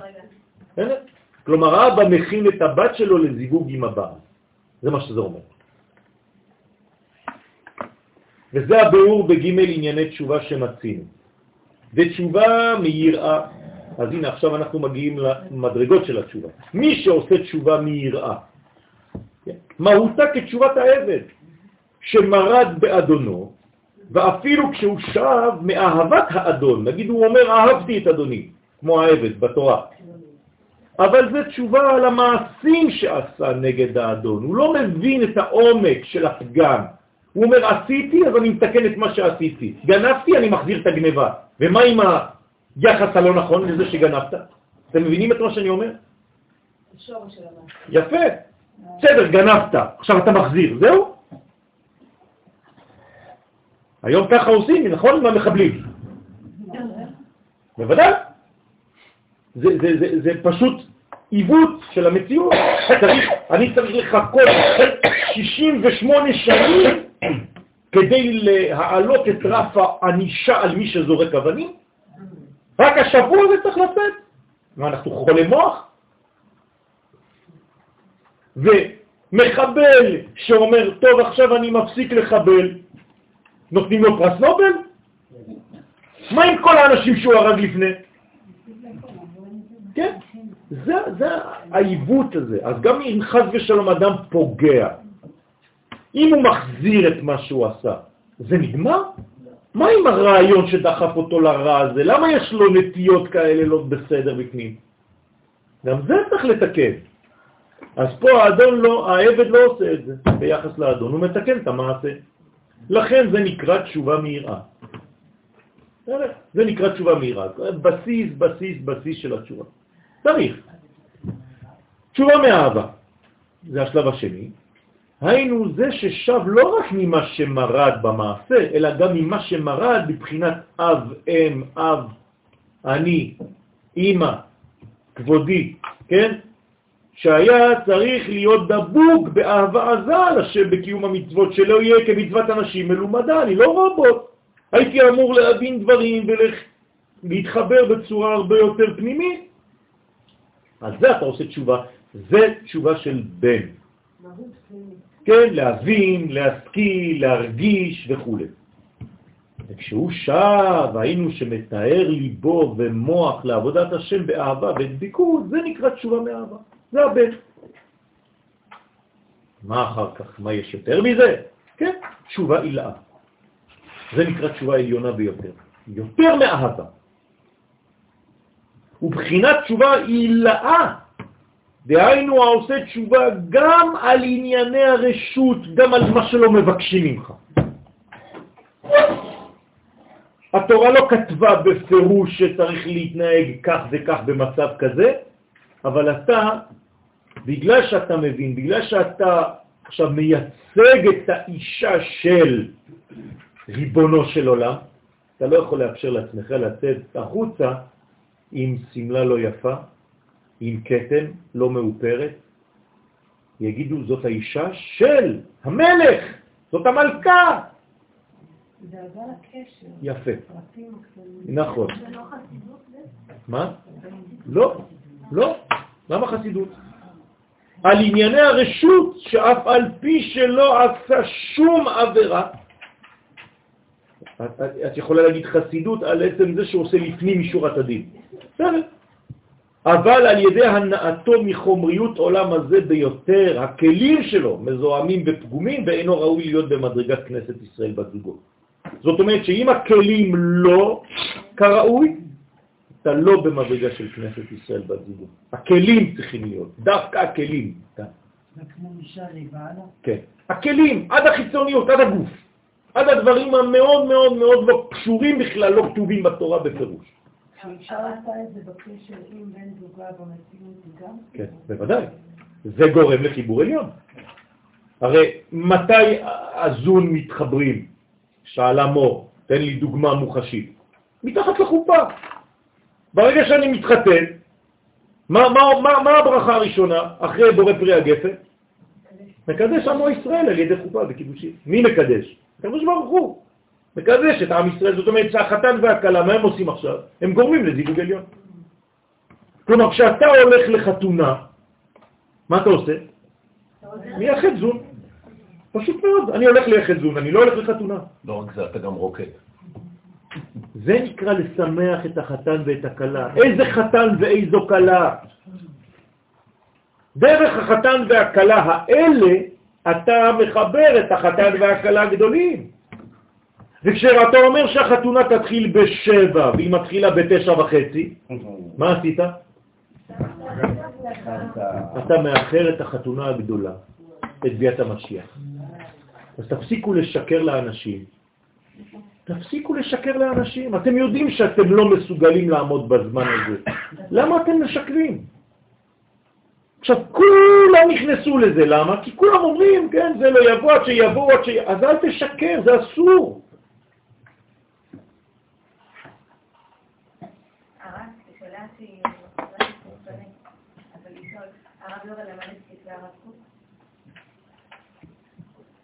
אה, לא דיברתי איתו על זה אף פעם, אבל הוא, רוב תלמידיו היו רבנים של מרכז הרב ושל הרמות. איפה הוא לימד את הישיבה? בשער השמיים. אבל הוא לא לימד, הוא לימד רק את הנכד שלו בימים האחרונים, רק את הנכד שלו. היה רק חיבור ישיר. אף אחד לא למד איתו חברותה באמת. אני מתבע? על הרב לוריה. מהרבי. מה? חוץ מהרב של אה, סלון, שהוא היה החברותה שלו, שנים. כן. הוא, הוא, הוא גם בסלונים הוא נקרא המקובל, כן? כלומר, כשהיינו הולכים לרקוד בשמחת בית השואבה בישיבת סלונים, היינו הולכים לראות, היינו רואים את הרב שם, כן? אז היינו הולכים לרקוד שם בחול המועד סוכות, אז הוא אף פעם, הוא לא היה עם כולם, הוא דמות אחרת. היו אומרים, שואל, הרב לוריה הגיע, מי המקובל? ככה היו שואלים אותנו. כן, המקובל, הוא שם, אתה הולך ורואה אותו באיזשהו מקום שם, כמו איזה ילד קטן, חיוך כזה של מלאק עם שני קיצים בעניין.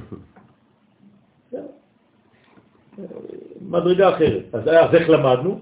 שאלות, שאלות, שאלות, שאלות. כלומר, או שהייתי הולך אליו הביתה ושואל, מביא שאלות, או שהייתי מתקשר אליו, מדבר איתו הרבה זמן בטלפון, וזה ככה בצורה כזאת. וזוהי התשובה המעולה ביותר. ולכן אמרו בזוהר הקדוש שמועלת תשובה זו גם על חטא חמור, תשימו לב. כלומר, מי שעשה חטאים חמורים שבדרך כלל אין עליהם תשובה, התשובה הזאת, ברובד הזה, בגובה הזה, של כנסת ישראל בזוגו, זה מוותר על הכל, מחפר על הכל. והביאו שחטא זה רחמנא מצלם פוגם בכל ג' בחינות. כן? כלומר, הוא מדבר על החטא, החטא, שזה פוגם גם בבחינת עבדים, גם בבחינת בנים, גם בבחינת כנסת ישראל בזוגו, כיוון שעל ידי חטא זה נעשה פירוד כביכול למעלה. אתם מבינים מה החטא, כן? הפרדה בין זכר ונקבה, זרע לבטל. ולכן זה בעצם מפריד בין אבא ואמא, מפריד בין הזכר לנקבה. והשפע, במקום שיבוא לעקר את הבית, לעיקר הבית, יורד לחיצונים. אז מה עשיתם כשזרקתם את יוסף לבור? מה זה אומר? איפה שמתם את הזיווג? עם מי? עם הקליפות. כלומר, הלכתם ואמרתם ליסוד, במקום לתת לקדושה, לך קצת למצרים. זה יפה. לך לאישה המצויה. זה מה שעשו עם יוסף. גרמו לו ללכת להזדווג עם מצרים. וברוך השם יוסף נשמע, אבל זה מה שקרה.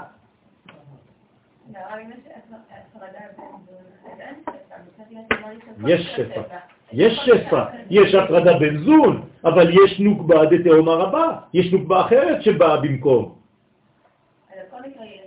זאת אומרת, בכל מקרה זה לא נקרא שפע, זה נקרא חז ושלום ירידה של אורות למדרגות אחרות. אין ריק ביקום. אם זה לא ניתן לקדושה, זה הולך לקליפה.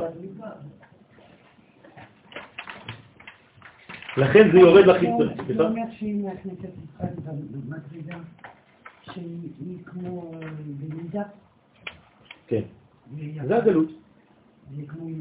זה הגלות, היא במידה הייתה.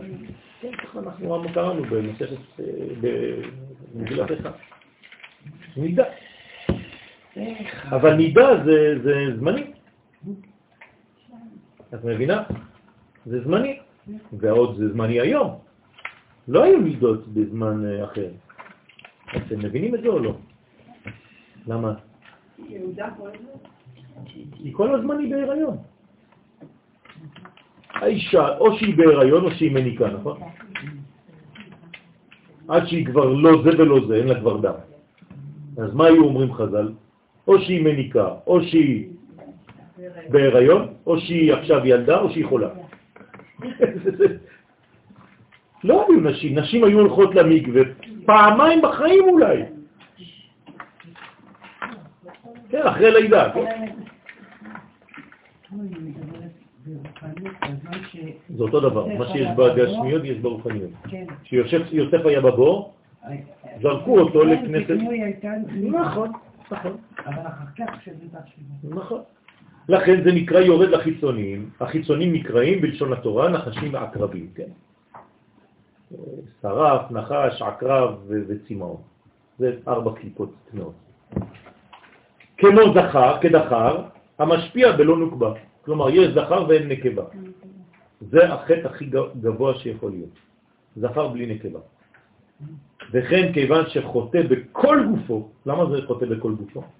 כי הזרע הוא לא בא רק מהמקום הזה.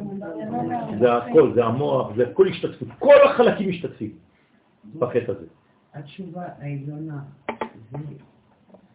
זה פשוט מחשבה זה מעשה, כל הגוף קומה שלמה. משתתף בה. נכון, נכון, נכון. לכן, כיוון שחוטא בכל גופו, נמשכה אורלה וזוהמה על איבריו. כל האיברים שלו עכשיו בזוהמה, באורלה. כן, מה זה אורלה? כיסוי, כן? מסך, מפריד.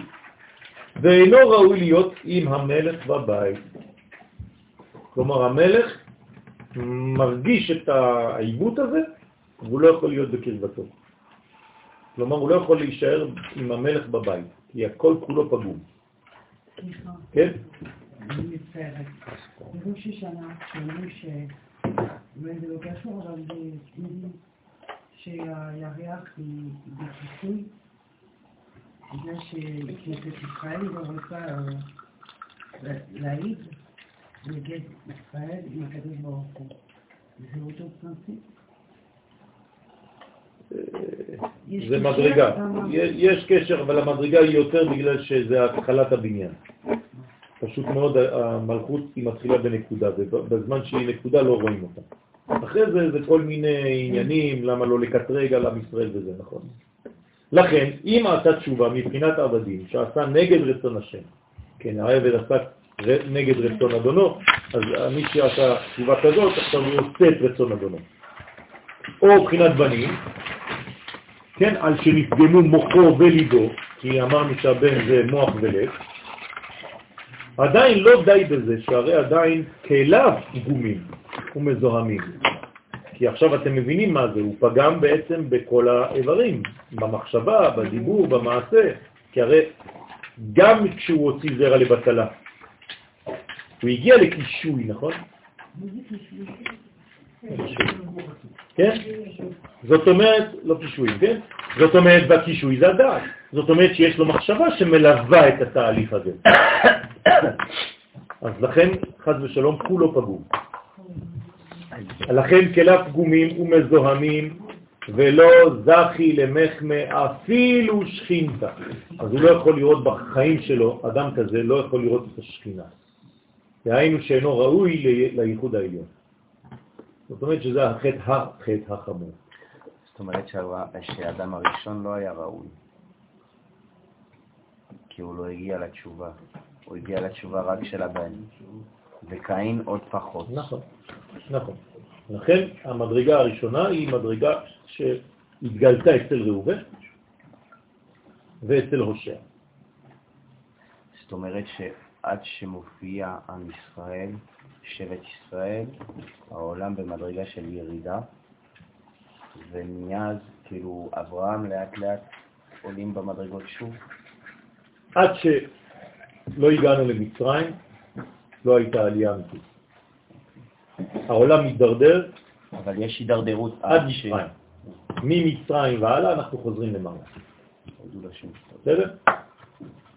לכן אנחנו במגמת עלייה.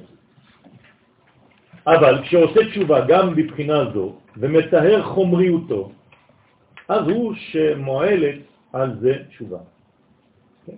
רק התשובה הזאת מועילה לדבר הזה. זאת אומרת שהתשובה היא בעצם לקדש גם את הגוף. וברגע שאתה מקדש את הגוף, שהגוף שלך הופך להיות בעצם בהפנמת הרעיון הגדול הזה שהיה לפני הגוף, ואל תפריד בין הדברים, אז זה נקרא תשובה עילה, תשובה עליונה. וזה הטעם שתשובת אדם הראשון לא הייתה מבחינת העליונה. כן. כמו שכתב האריזה. זה אותו עניין, בגלל שהוא פגם שם. לכן הוא היה צריך לפרוש בכוונה, אבל למה הוא פרש? בגלל שהוא פגם לפני. אבל אם היה עדיין... לא, הוא לא יכול היה להישאר עם אשתו אחרי הפגם, הוא היה מביא לה רק קליפות. לכן הפרישה הזאת זה לא עצם אחר. עצם אחר זה קרה לפני, שהוא הזדבק בצורה לא נכונה. לפני הזמן. אבל זה מאוד חטא. נכון, אבל זה נכון, כי, כי, כי מה מוליד חטא? חטאים תרדוף רע. הרי איך אתה נותן מזון כשטיפות יוצאות של זרע? זה ילדים? בפוטנציאל? אוקיי. כלומר, כל שפירת זרע לבטלה זה פוגרום, נכון? זה מיליארדים של נשמות. עכשיו, הילדים האלה, הרוחניים האלה, שהם כבר לא רוחניים כל כך, זה כבר הפך להיות uh, מציאות. הם צריכים לקבל אוכל? ברור. ממה? איך? מאיך הוא ייתן להם אוכל? חס ושלום טיפות נוספות. עוד אותו חטא, כי הרי זה הילדים של אותו סגנון. אז הם דורשים, תתן לנו לאכול עכשיו. אז האדם נכנס למנגנון שקשה לו לתת מזה, הוא מכור לזה. addiction. לכן הבחינה העליונה, כמו שכתב האריזל, האדם הראשון לא זכה למדרגה העליונה בעניין גלות מצרים שהייתה מחמת גם זה. כלומר, כל גלות מצרים זה פשוט ביטוי לפגם הזה שנקרא ניתוק בין הקדוש ברוך הוא לבין כנסת ישראל. לכן מה אומר רבי נחמן מברסלב? כל גלות, לא חשוב איפה בעולם זה נקרא מצרים. איפה שלא תהיה זה נקרא מצרים. אז זה נקרא זה שפגם בעת תשובתו בנהר גיחון. בקל שנה. לכן גם בזמן התשובה שלו הוא ממשיך לפגום. כי... מה? נכון.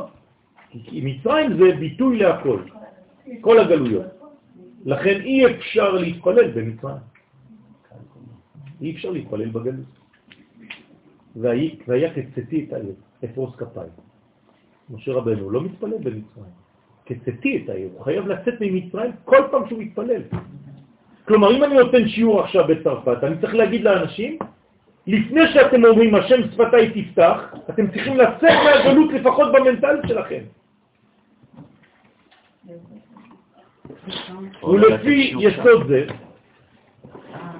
הנשמות שנשארו במצרים, יכול להיות שזה הטיפות של אדם הראשון לא, לא, לא, הכל יצא, כל מי שהיה צריך לתת, נשא איתו את כל התיקון, אין מה, אה, לא נשאר. לפי יסוד זה נבין היטב, גם חטא העגל, שהיו צריכים ג' פעמים ריצוי, כן? זה לא מיד. והנה, כן?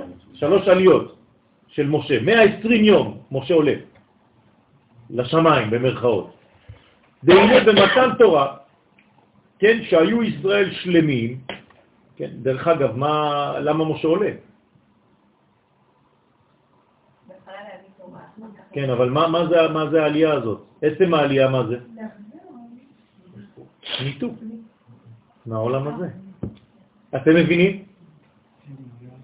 למה? כי הוא חייב לחזור למדרגה של החטא עצמו. החטא עצמו זה ניתוק, אז אתה חייב לעזוב את העולם הזה כדי להתנתק מהעולם הזה. עכשיו, האידאה זה לא להתנתק, זה לחזור אחר כך. אבל זה עובר דרך ניתוק כלשהו, לכן זה לא נורמלי. ואני מביא את זה ליום הכיפורים, זה לא נורמלי להיכנס לקודש הקודשים. נורמלי זה לצאת משם. אבל בלי להיכנס אי אפשר לצאת, אז אתה נכנס כדי לצאת. יותר, מה יותר חשוב בכל יום הכיפורים? האכילה שבסוף הצום. בסיום הצום האכילה היא הכי חשובה יותר מכל יום הכיפורים עצמו. כי למה? כי עכשיו אתה עכשיו מבטא במציאות, באוכל, בהפנמה שלך את מה שהיית שם בעולמות העליונים. זה לא נורמלי להיות שם.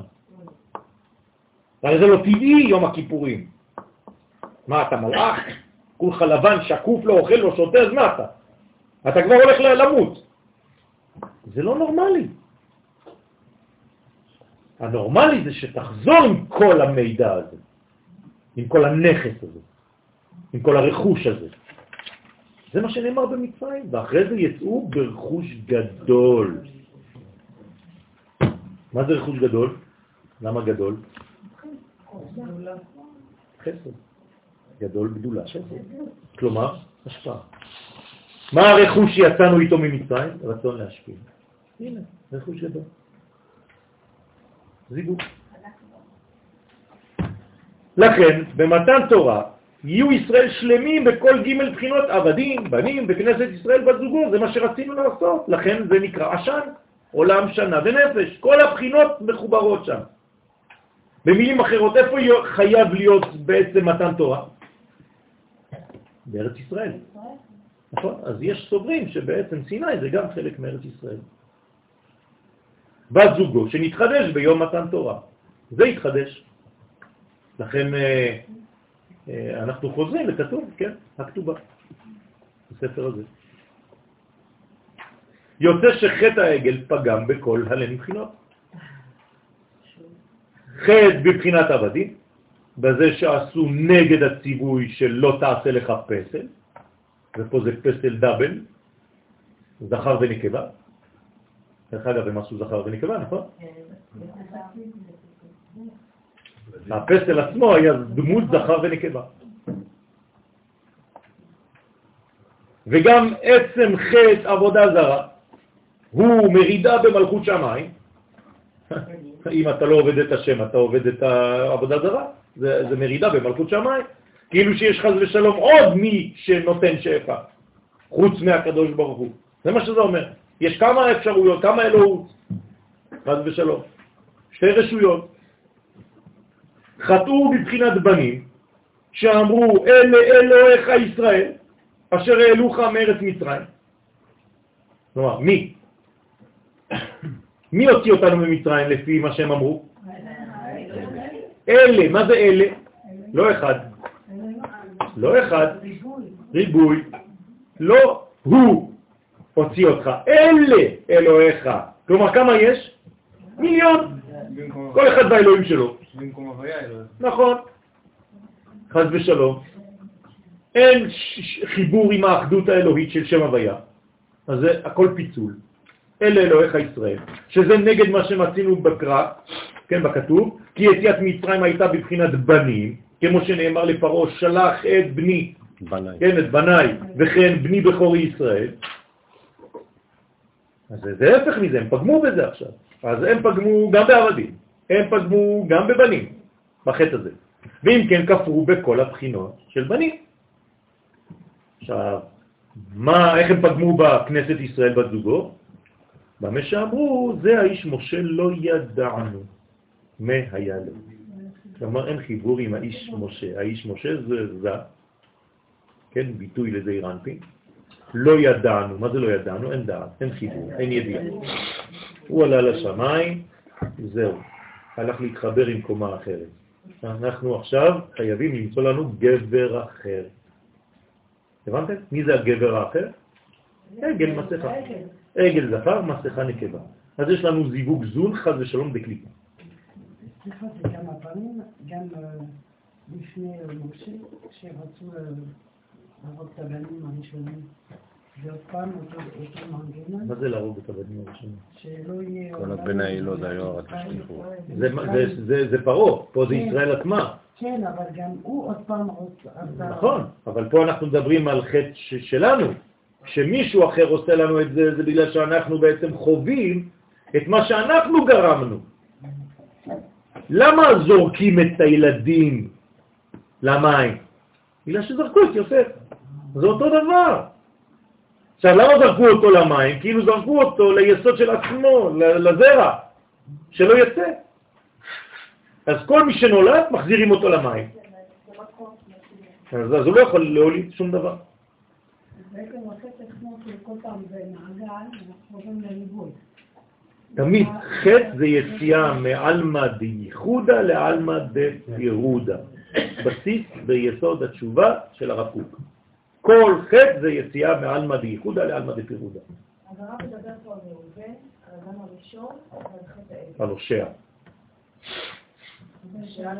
לא זה משהו, אבל זה התשובה שלו, זה, הוא פתח בתשובה.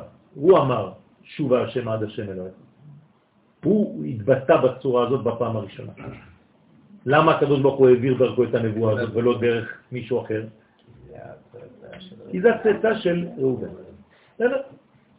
לכן כפרו במשה רבנו שהוא יסוד דאבא.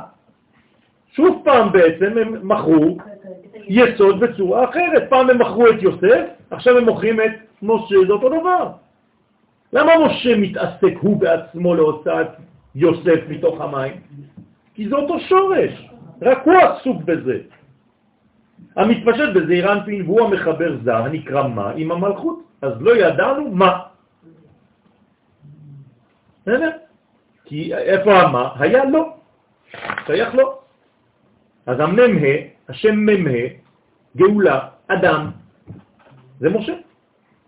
וברגע שהוא לא מתחבר עם המלכות, אז זה חד ושלום, פירוט. כשיש פירוט כזה, מה קורה לו? הוא כאילו מוליד, הוא מת. אז לכן מה הם אומרים למשה? מה, אומר להם, מה מראה להם השטן? את, המיטה של משה. זה לא רק דבר של מיטה, למות. מה הם הראו לו? כתוב שם מיטתו של משה.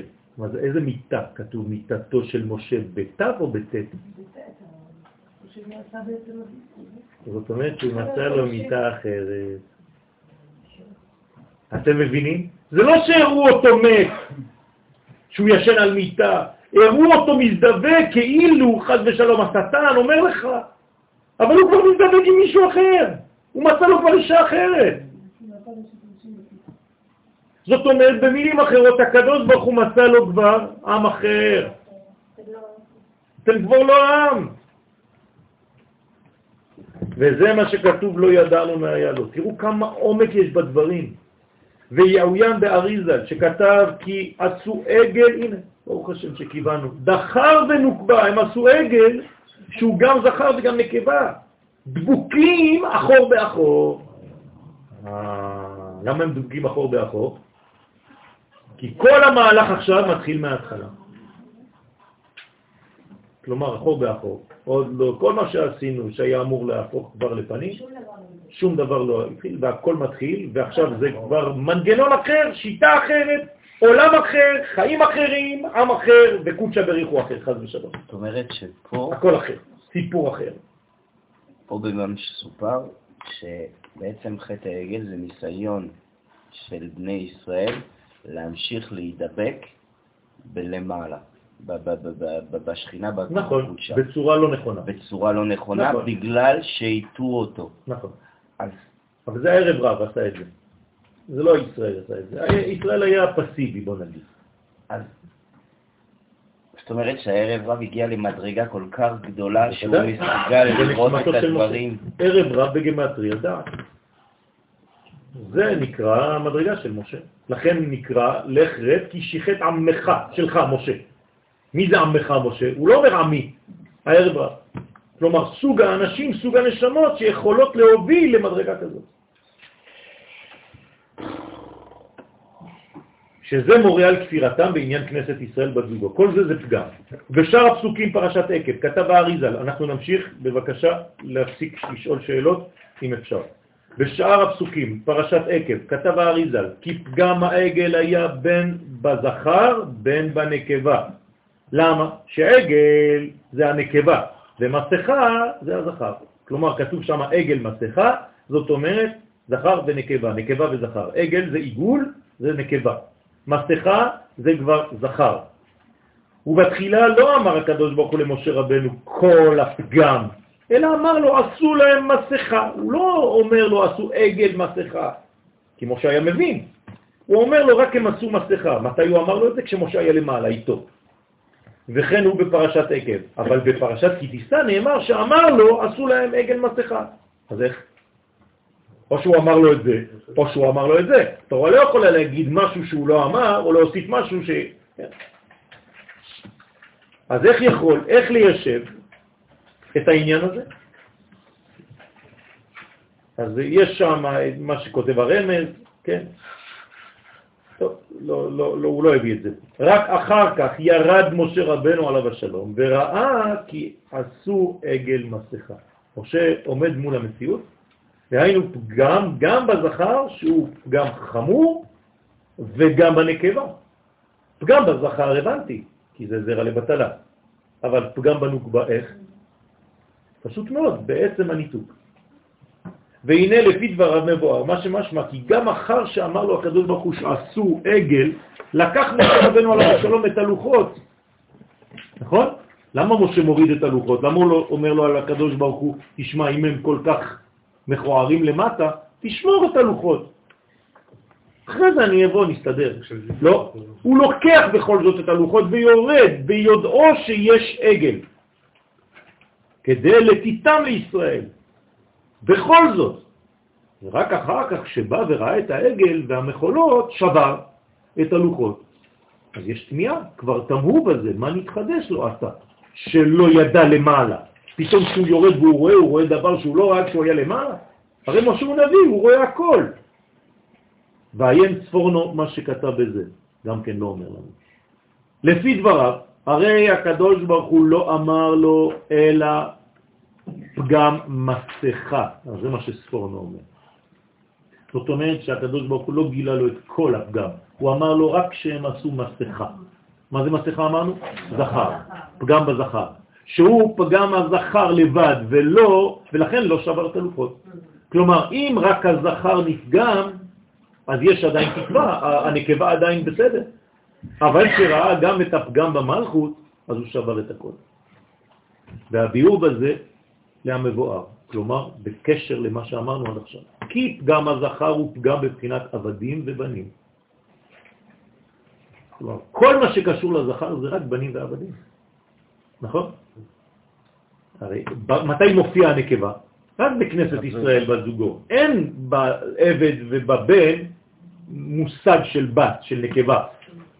לכן עניינו מבואר שם שנעשה הזעירן בין ו' קצוות בלבד. כלומר, מה זה הפגם בזכר, או בבן או בעבד? שהבן או העבד יש להם רק ו' קצוות, אין להם מוכין, אין להם שכל במרכאות. מתי הילד חוטא לאבא שלו? אין לו שכל, האבא שלו אומר לו, אין לך ראש, אין לך שכל, תראה מה אתה עושה שטויות, נכון? והמלך אומר לעבדים, אין אחד פה שיש לו ראש, אתם דבילים? אז מה יש לאנשים האלה, לזכר הזה? רק ו' קצוות, כלומר, גוף בלי מוח, כן, קטנות. ובמקום שהוא בבחינת בן לאבא ואמא, נעשה בבחינת קטנות, אז הוא הופך להיות כמו ילד קטן, לא מבין כלום. כן, חרש, שוטה, קטן. אבל גם במלכות לא אמר לו. היינו עד כדי כך לפגום בחינת נוקבה, שלא רצו גם בייחוד של כנסת ישראל בת זוגו. הוא לא אמר לו שהם לא רצו את הייחוד. וזה חמור מאוד לא לרצות בייחוד. והיינו מה שאמרו, זה האיש, משה, לא ידענו מה היה לו, זה לא אמר לו. כלומר, הקדוש ברוך הוא לא גילה הכל למשה, גם אם הוא נביא. למה? כי נביא לא מקבל הכל, אלא אם כן הקדוש ברוך הוא מנבא אותו. זהו, אם לא. זה הקדוש ברוך הוא מחליט מה הוא אומר לנביא ומה לא. אתם חושבים שבגלל שהוא נביא אז הכל הוא רואה? זהו. וגם למי שהקדוש ברוך הוא רוצה לגלות, גם אם הוא נביא. לא הבנתי, בפרשת עקב הוא לא גילה, אבל בפרשת כי תישא הוא גילה? כן. כי מה זה כפרשת כי תישא? זה כבר תיקון. עכשיו אחרי זה הוא כבר יכול לתקן. יישא את ראש בני ישראל. זה כבר תיקון. רטרואקטיבית הוא מגלה לו מה קרה. לכן בתחילה לקח חלוקות שהן כמו זכר ונקבה, לכן עכשיו אתם מבינים למה יש שני לוחות, לוח זה זכר, למה יש שני לוחות? כי זה זכר ונקבה. חייב שיהיה ימין ושמאל בלוחות. כמבואר בזור הקדוש. לכן זה זכר, הימנית היא זכרית, זכרית, והשמאלית היא נוקבית. והיינו שעדיין יש להם בחינה זו. כל עוד וזה עדיין בשלמות. אז הוא יורד עם השלמות הזאת של זכר ונקבה, זאת אומרת הוא יורד עם זיווג. וכשהוא רואה למטה שהם גם לא רוצים את הזיווג הזה, אז הוא שובר אותו. אז הלוחות נשברים. זאת אומרת, אם באמת אנחנו רוצים, בוא נגיד, לדייק, לכמה שברים משה שבר את הלוחות? לשניים. הוא הפריד את הזכר מהנקבה. הבנתם מה קורה פה?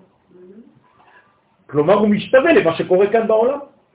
אבל מי שראה את העגל שהוא עשוי הבא אחור באחור, כן? והיינו שאינם רוצים בכל עניין הייחוד העליון, אם כן לא שייך להם הלוחות ולכן שברם. בזה מובן שקודם ביקש משה רבנו שימחול להם, ונאמר וינחם השם על הרעה, כי חשב שהפגם הוא רק בבחינת עבדים, לכן ביקש רחמים למחול מבחינה זו. ואז וינחם השם על חטאם. אז הקדוש ברוך הוא אומר, בסדר, אין בעיה, אני סולח. אבל אני סולח לאיזה קומה? עבדים. תשימו לב, גם כשהקדוש ברוך הוא סולח, תלוי באיזה קומה אתה מבקש סליחה. אז הוא יכול לסלוח לך, אבל על החטא של העבד. אבל זה עדיין לא נקי מבחינה אחרת אולי. לכן מסר לו את הלוחות. אמנם משה רבנו כשירד למטה וראה שפגמו בכל ג' הבחינות, שב אל השם ואמר, אנא, חטא העם הזה. עכשיו זה העם הזה, חטאה גדולה. כלומר, הם חטאו בגדולה, בנתינה, בזרע. לא רק מבחינת עבדים, אלא גם כן בכל הבחינות העליונות, אם כן צריכים שוב לבקש מחילה גם על הבחינות האלו. זאת אומרת, מזל שיש לנו את משה שהבין את הסוד הזה, שעלה שלוש פעמים כנגד שלוש המדרגות, פעם עבדים, פעם בנים, פעם כנסת ישראל. וביקש, הראיני נא את כבודך. מה זה כבודך? מלכות, כבוד. עכשיו אתם מבינים למה הוא אומר לו, הראיני נא את כבודך. מה, יצא לו איזה ג'וק בראש? טוב, תוך כדי שאני פה, תראה לי, נו, אנחנו עכשיו בקרבה, תראה לי קצת מה. לא, שלא תשרה שכינה חס ושלום בעכו"ם, זה מה שהוא ביקש. בעובדי כוכבים ומזלות. אני רוצה שהשכינה תהיה רק בעם ישראל. אני יודע שזה פגם, והפגם הזה הוא כבד, הקדוש ברוך הוא, אבל בבקשה ממך, אל תוציא מעם ישראל את הייחודיות הזאת. כלומר, בזכות משה שמרנו על הסגולה. אני רואה שיש עם שלם שמגיע, והיינו מכילה על פגם בבחינת בנים, וכן, ונתרצה לו השם, אבל עדיין היו צריכים מחילה, זה היה רק על בנים, מחילה על פגם בחינת ישראל בת זוגו, ובלי זה לא שייך קבלת הלוחות השניים. כלומר, לוחות שניים זה רמז שמה? שכן מתכפר לנו העניין של הזיווג, ולכן יש לנו לוחות שניים, שזה הביטוי הממשי למה? לזיווג שני, לחיבור שני. נכון, שעוד פעם זכר ונקבה דבוקים. ולכן היו צריכים עוד תשובה ובקשה, באופן שמתבהר כי בסוף 40 יום ראשונים מחל על פגם בחינת עבדים, ב-40 יום אמצעים על פגם בנים, וב-40 יום אחרונים על פגם בחינת כנסת ישראל. ומתי הוא חזר? ביום הכיפורים. זאת אומרת, מה זה יום הכיפורים? סיום של 120 יום וביטוי לזיווג כנסת ישראל בזוגו. לכן איך נקרא היום הזה? יום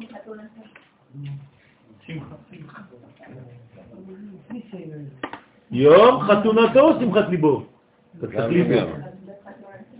ביום חתונתו. המזמור שאנחנו קוראים, השם אורי ואישי, נכון? אמרנו אורי זה ראש השנה, אישי זה יום הכיפור. ומה כתוב אחר כך? הצטנני בסוכות, נכון? חג הסוכות. זאת אומרת, יש לנו הכל במזמור הזה. כל החגים הם נמצאים שם. לכן עד שביום כיפורים, במתן הלוחות, כלומר איפה זה מתן תורה אמיתי? מתי אנחנו חוגגים את מתן תורה? ביום הכיפורים. לכן אם אני שואל אתכם על מה אנחנו במרכאות מציינים את יום הכיפורים, מה קרה לעם ישראל באותו יום? הרי זה חייב להיות דבר שקורה לאומה, נכון? תמיד אמרנו ככה, מתן תורה. זה מתן תורה. זה האירוע ההיסטורי הלאומי של יום הכיפורים. זה לא רק אה, התשובה הגדולה, כאילו יום של זה, לא. אי אפשר להמציא חג, אמרנו, נכון? בלי שיהיה משהו, אירוע היסטורי לאומה. נתן. בסדר? לוחות שנים נעשה אז יום חתונתו, כמו שאמרו במשנה סוף תענית. כמבואר איפה מכל זה כי היו שלוש, שלוש בחינות סליחה וריצוי, והם ג' לשונות מחילה, סליחה וכפרה. הנה. מחילה זה כשאתה רוצה לעשות תשובה על בחינת עבדים. אז אתה מוכל. מחול, מחול, מחול, מחול. כן? סליחה, בחינת בנים. סלח לנו אבינו, אבא. אז אני בן. כי חטאנו. מחול לנו מלכנו, תשים לב, תשימו לב, מחילה מלכנו, מחילה ביחס למלך, נכון? זה מישהו למטה שמגיע לסליחות, אז נוגעים בכל הכפתורים. בסדר? אז כי פשענו, היינו סליחה בבנים, ומחילה במלכנו, שהוא בחינת עבדים. וכפרה, בגמטריה אישה, היינו בבחינת כנסת ישראל בת זוגו. ועל דרך זה יש לבאר ג' זמני תשובה שהבאנו. אלול, עשרת ימי תשובה ביום הכיפורים. בסדר? אז בעצם אנחנו בשלוש מדרגות של תשובה, שזה מתחלק, שיזיקו, למטה. לא, אני יודע, מישהו יודע את זה. שזה מתחלק לג' בחינות תשובה שמוטל עלינו. חודש אלול, התשובה היא מיטת לעילה, על הפגם בבחינת עבדים. אז באלול אנחנו כמו עבדים שעושים תשובה. כן? באי שמירת ציווי התורה בין בעשה טוב בין בסור מרע. ואז זה בתקנת חז"ל, בתקיעת שופר, כן, לעורר על תשובה מבחינה זו של עבדים, שהוא עת רצון לקבל תשובה מבחינה זו. אחר כך תשובת עשרת ימי תשובה, עכשיו אנחנו בעיצומם של אותם ימים, בירשו השם בהימצאו כראוהו בהיותו קרוב, שזה שייך בקרבת אב ובנים, אנחנו קרובים, קרובי משפחה, הוא עת רצון של קבלת תשובה מבחינה זו, ולכן כל עשרת ימי תשובה אומרים אבינו מלכנו בתפילה, אחרי התפילה.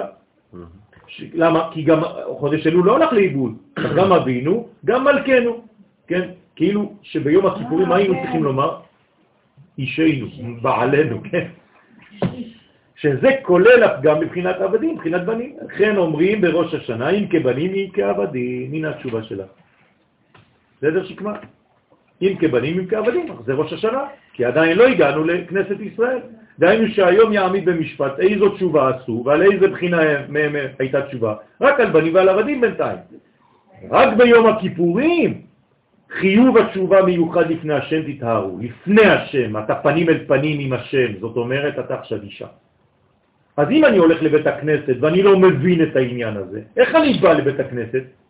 כאדם פרטי, נכון? או כעבד או כבן, לא עשיתי כלום, זה כבר עבר. ועת רצון מיוחד להגיע לבחינת כנסת ישראל בת זוגו, כמו שנתבהר בפרי עץ חיים, שאז חוזרת מלכות פנים בפנים אז. שקמה? אז. שזה בא בתארת הכלים, ולכן יש בו צום ומניעת התענוגים להורות על זיכוך הכלים. אני קודם כל צריך לזכך את הכלים שלי לפני הזיווג. זה מקווה. כי ביום הזה יכפר עליכם מקווה ישראל השם. ואז הוא השלמת ג' חלקי התשובה, שזה נקרא תשובה גמורה. כמו שנאמר, השיבנו השם אליך ונשוב חדש ימינו כקדם. השיבנו, דהיינו מבחינת עבדים, השם אליך ונשובה מבחינת בנים, חדש ימינו כקדם מה שעליו ברצון האמיתי שלך, מבחינת הייחוד קודשא ברכות בכנסת ישראל. ברכה והצלחה, בתחילה סליחה וכפרה לכולם. ראינו שזכינו. מה אני עושה תכלס בבית הכנסת כל היום? אה? מה אני עושה בבית הכנסת כל היום תכלס? לא. היום היום הכיפורים שלנו הוא לא בכלל אמיתי. מה היו עושים ביום הכיפורים? הולכים לחפש אישה. נכון. נכון? או לשמור על השדה של הכישורים. נכון. החסידים.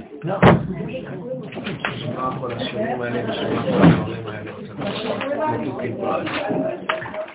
נשאר משהו בזה אצל הצעירים, אתם יודעים? הרבה שידוכים נעשים ביום הכיפורים. תשמע, תודה רבה. תמיד כיף להגיע לכאן, ביושר ואושר. עם הלב ועם העין. תודה רבה. ברכת השם עליכם, תודה. גם אני אומר לך, אין לנו מניין.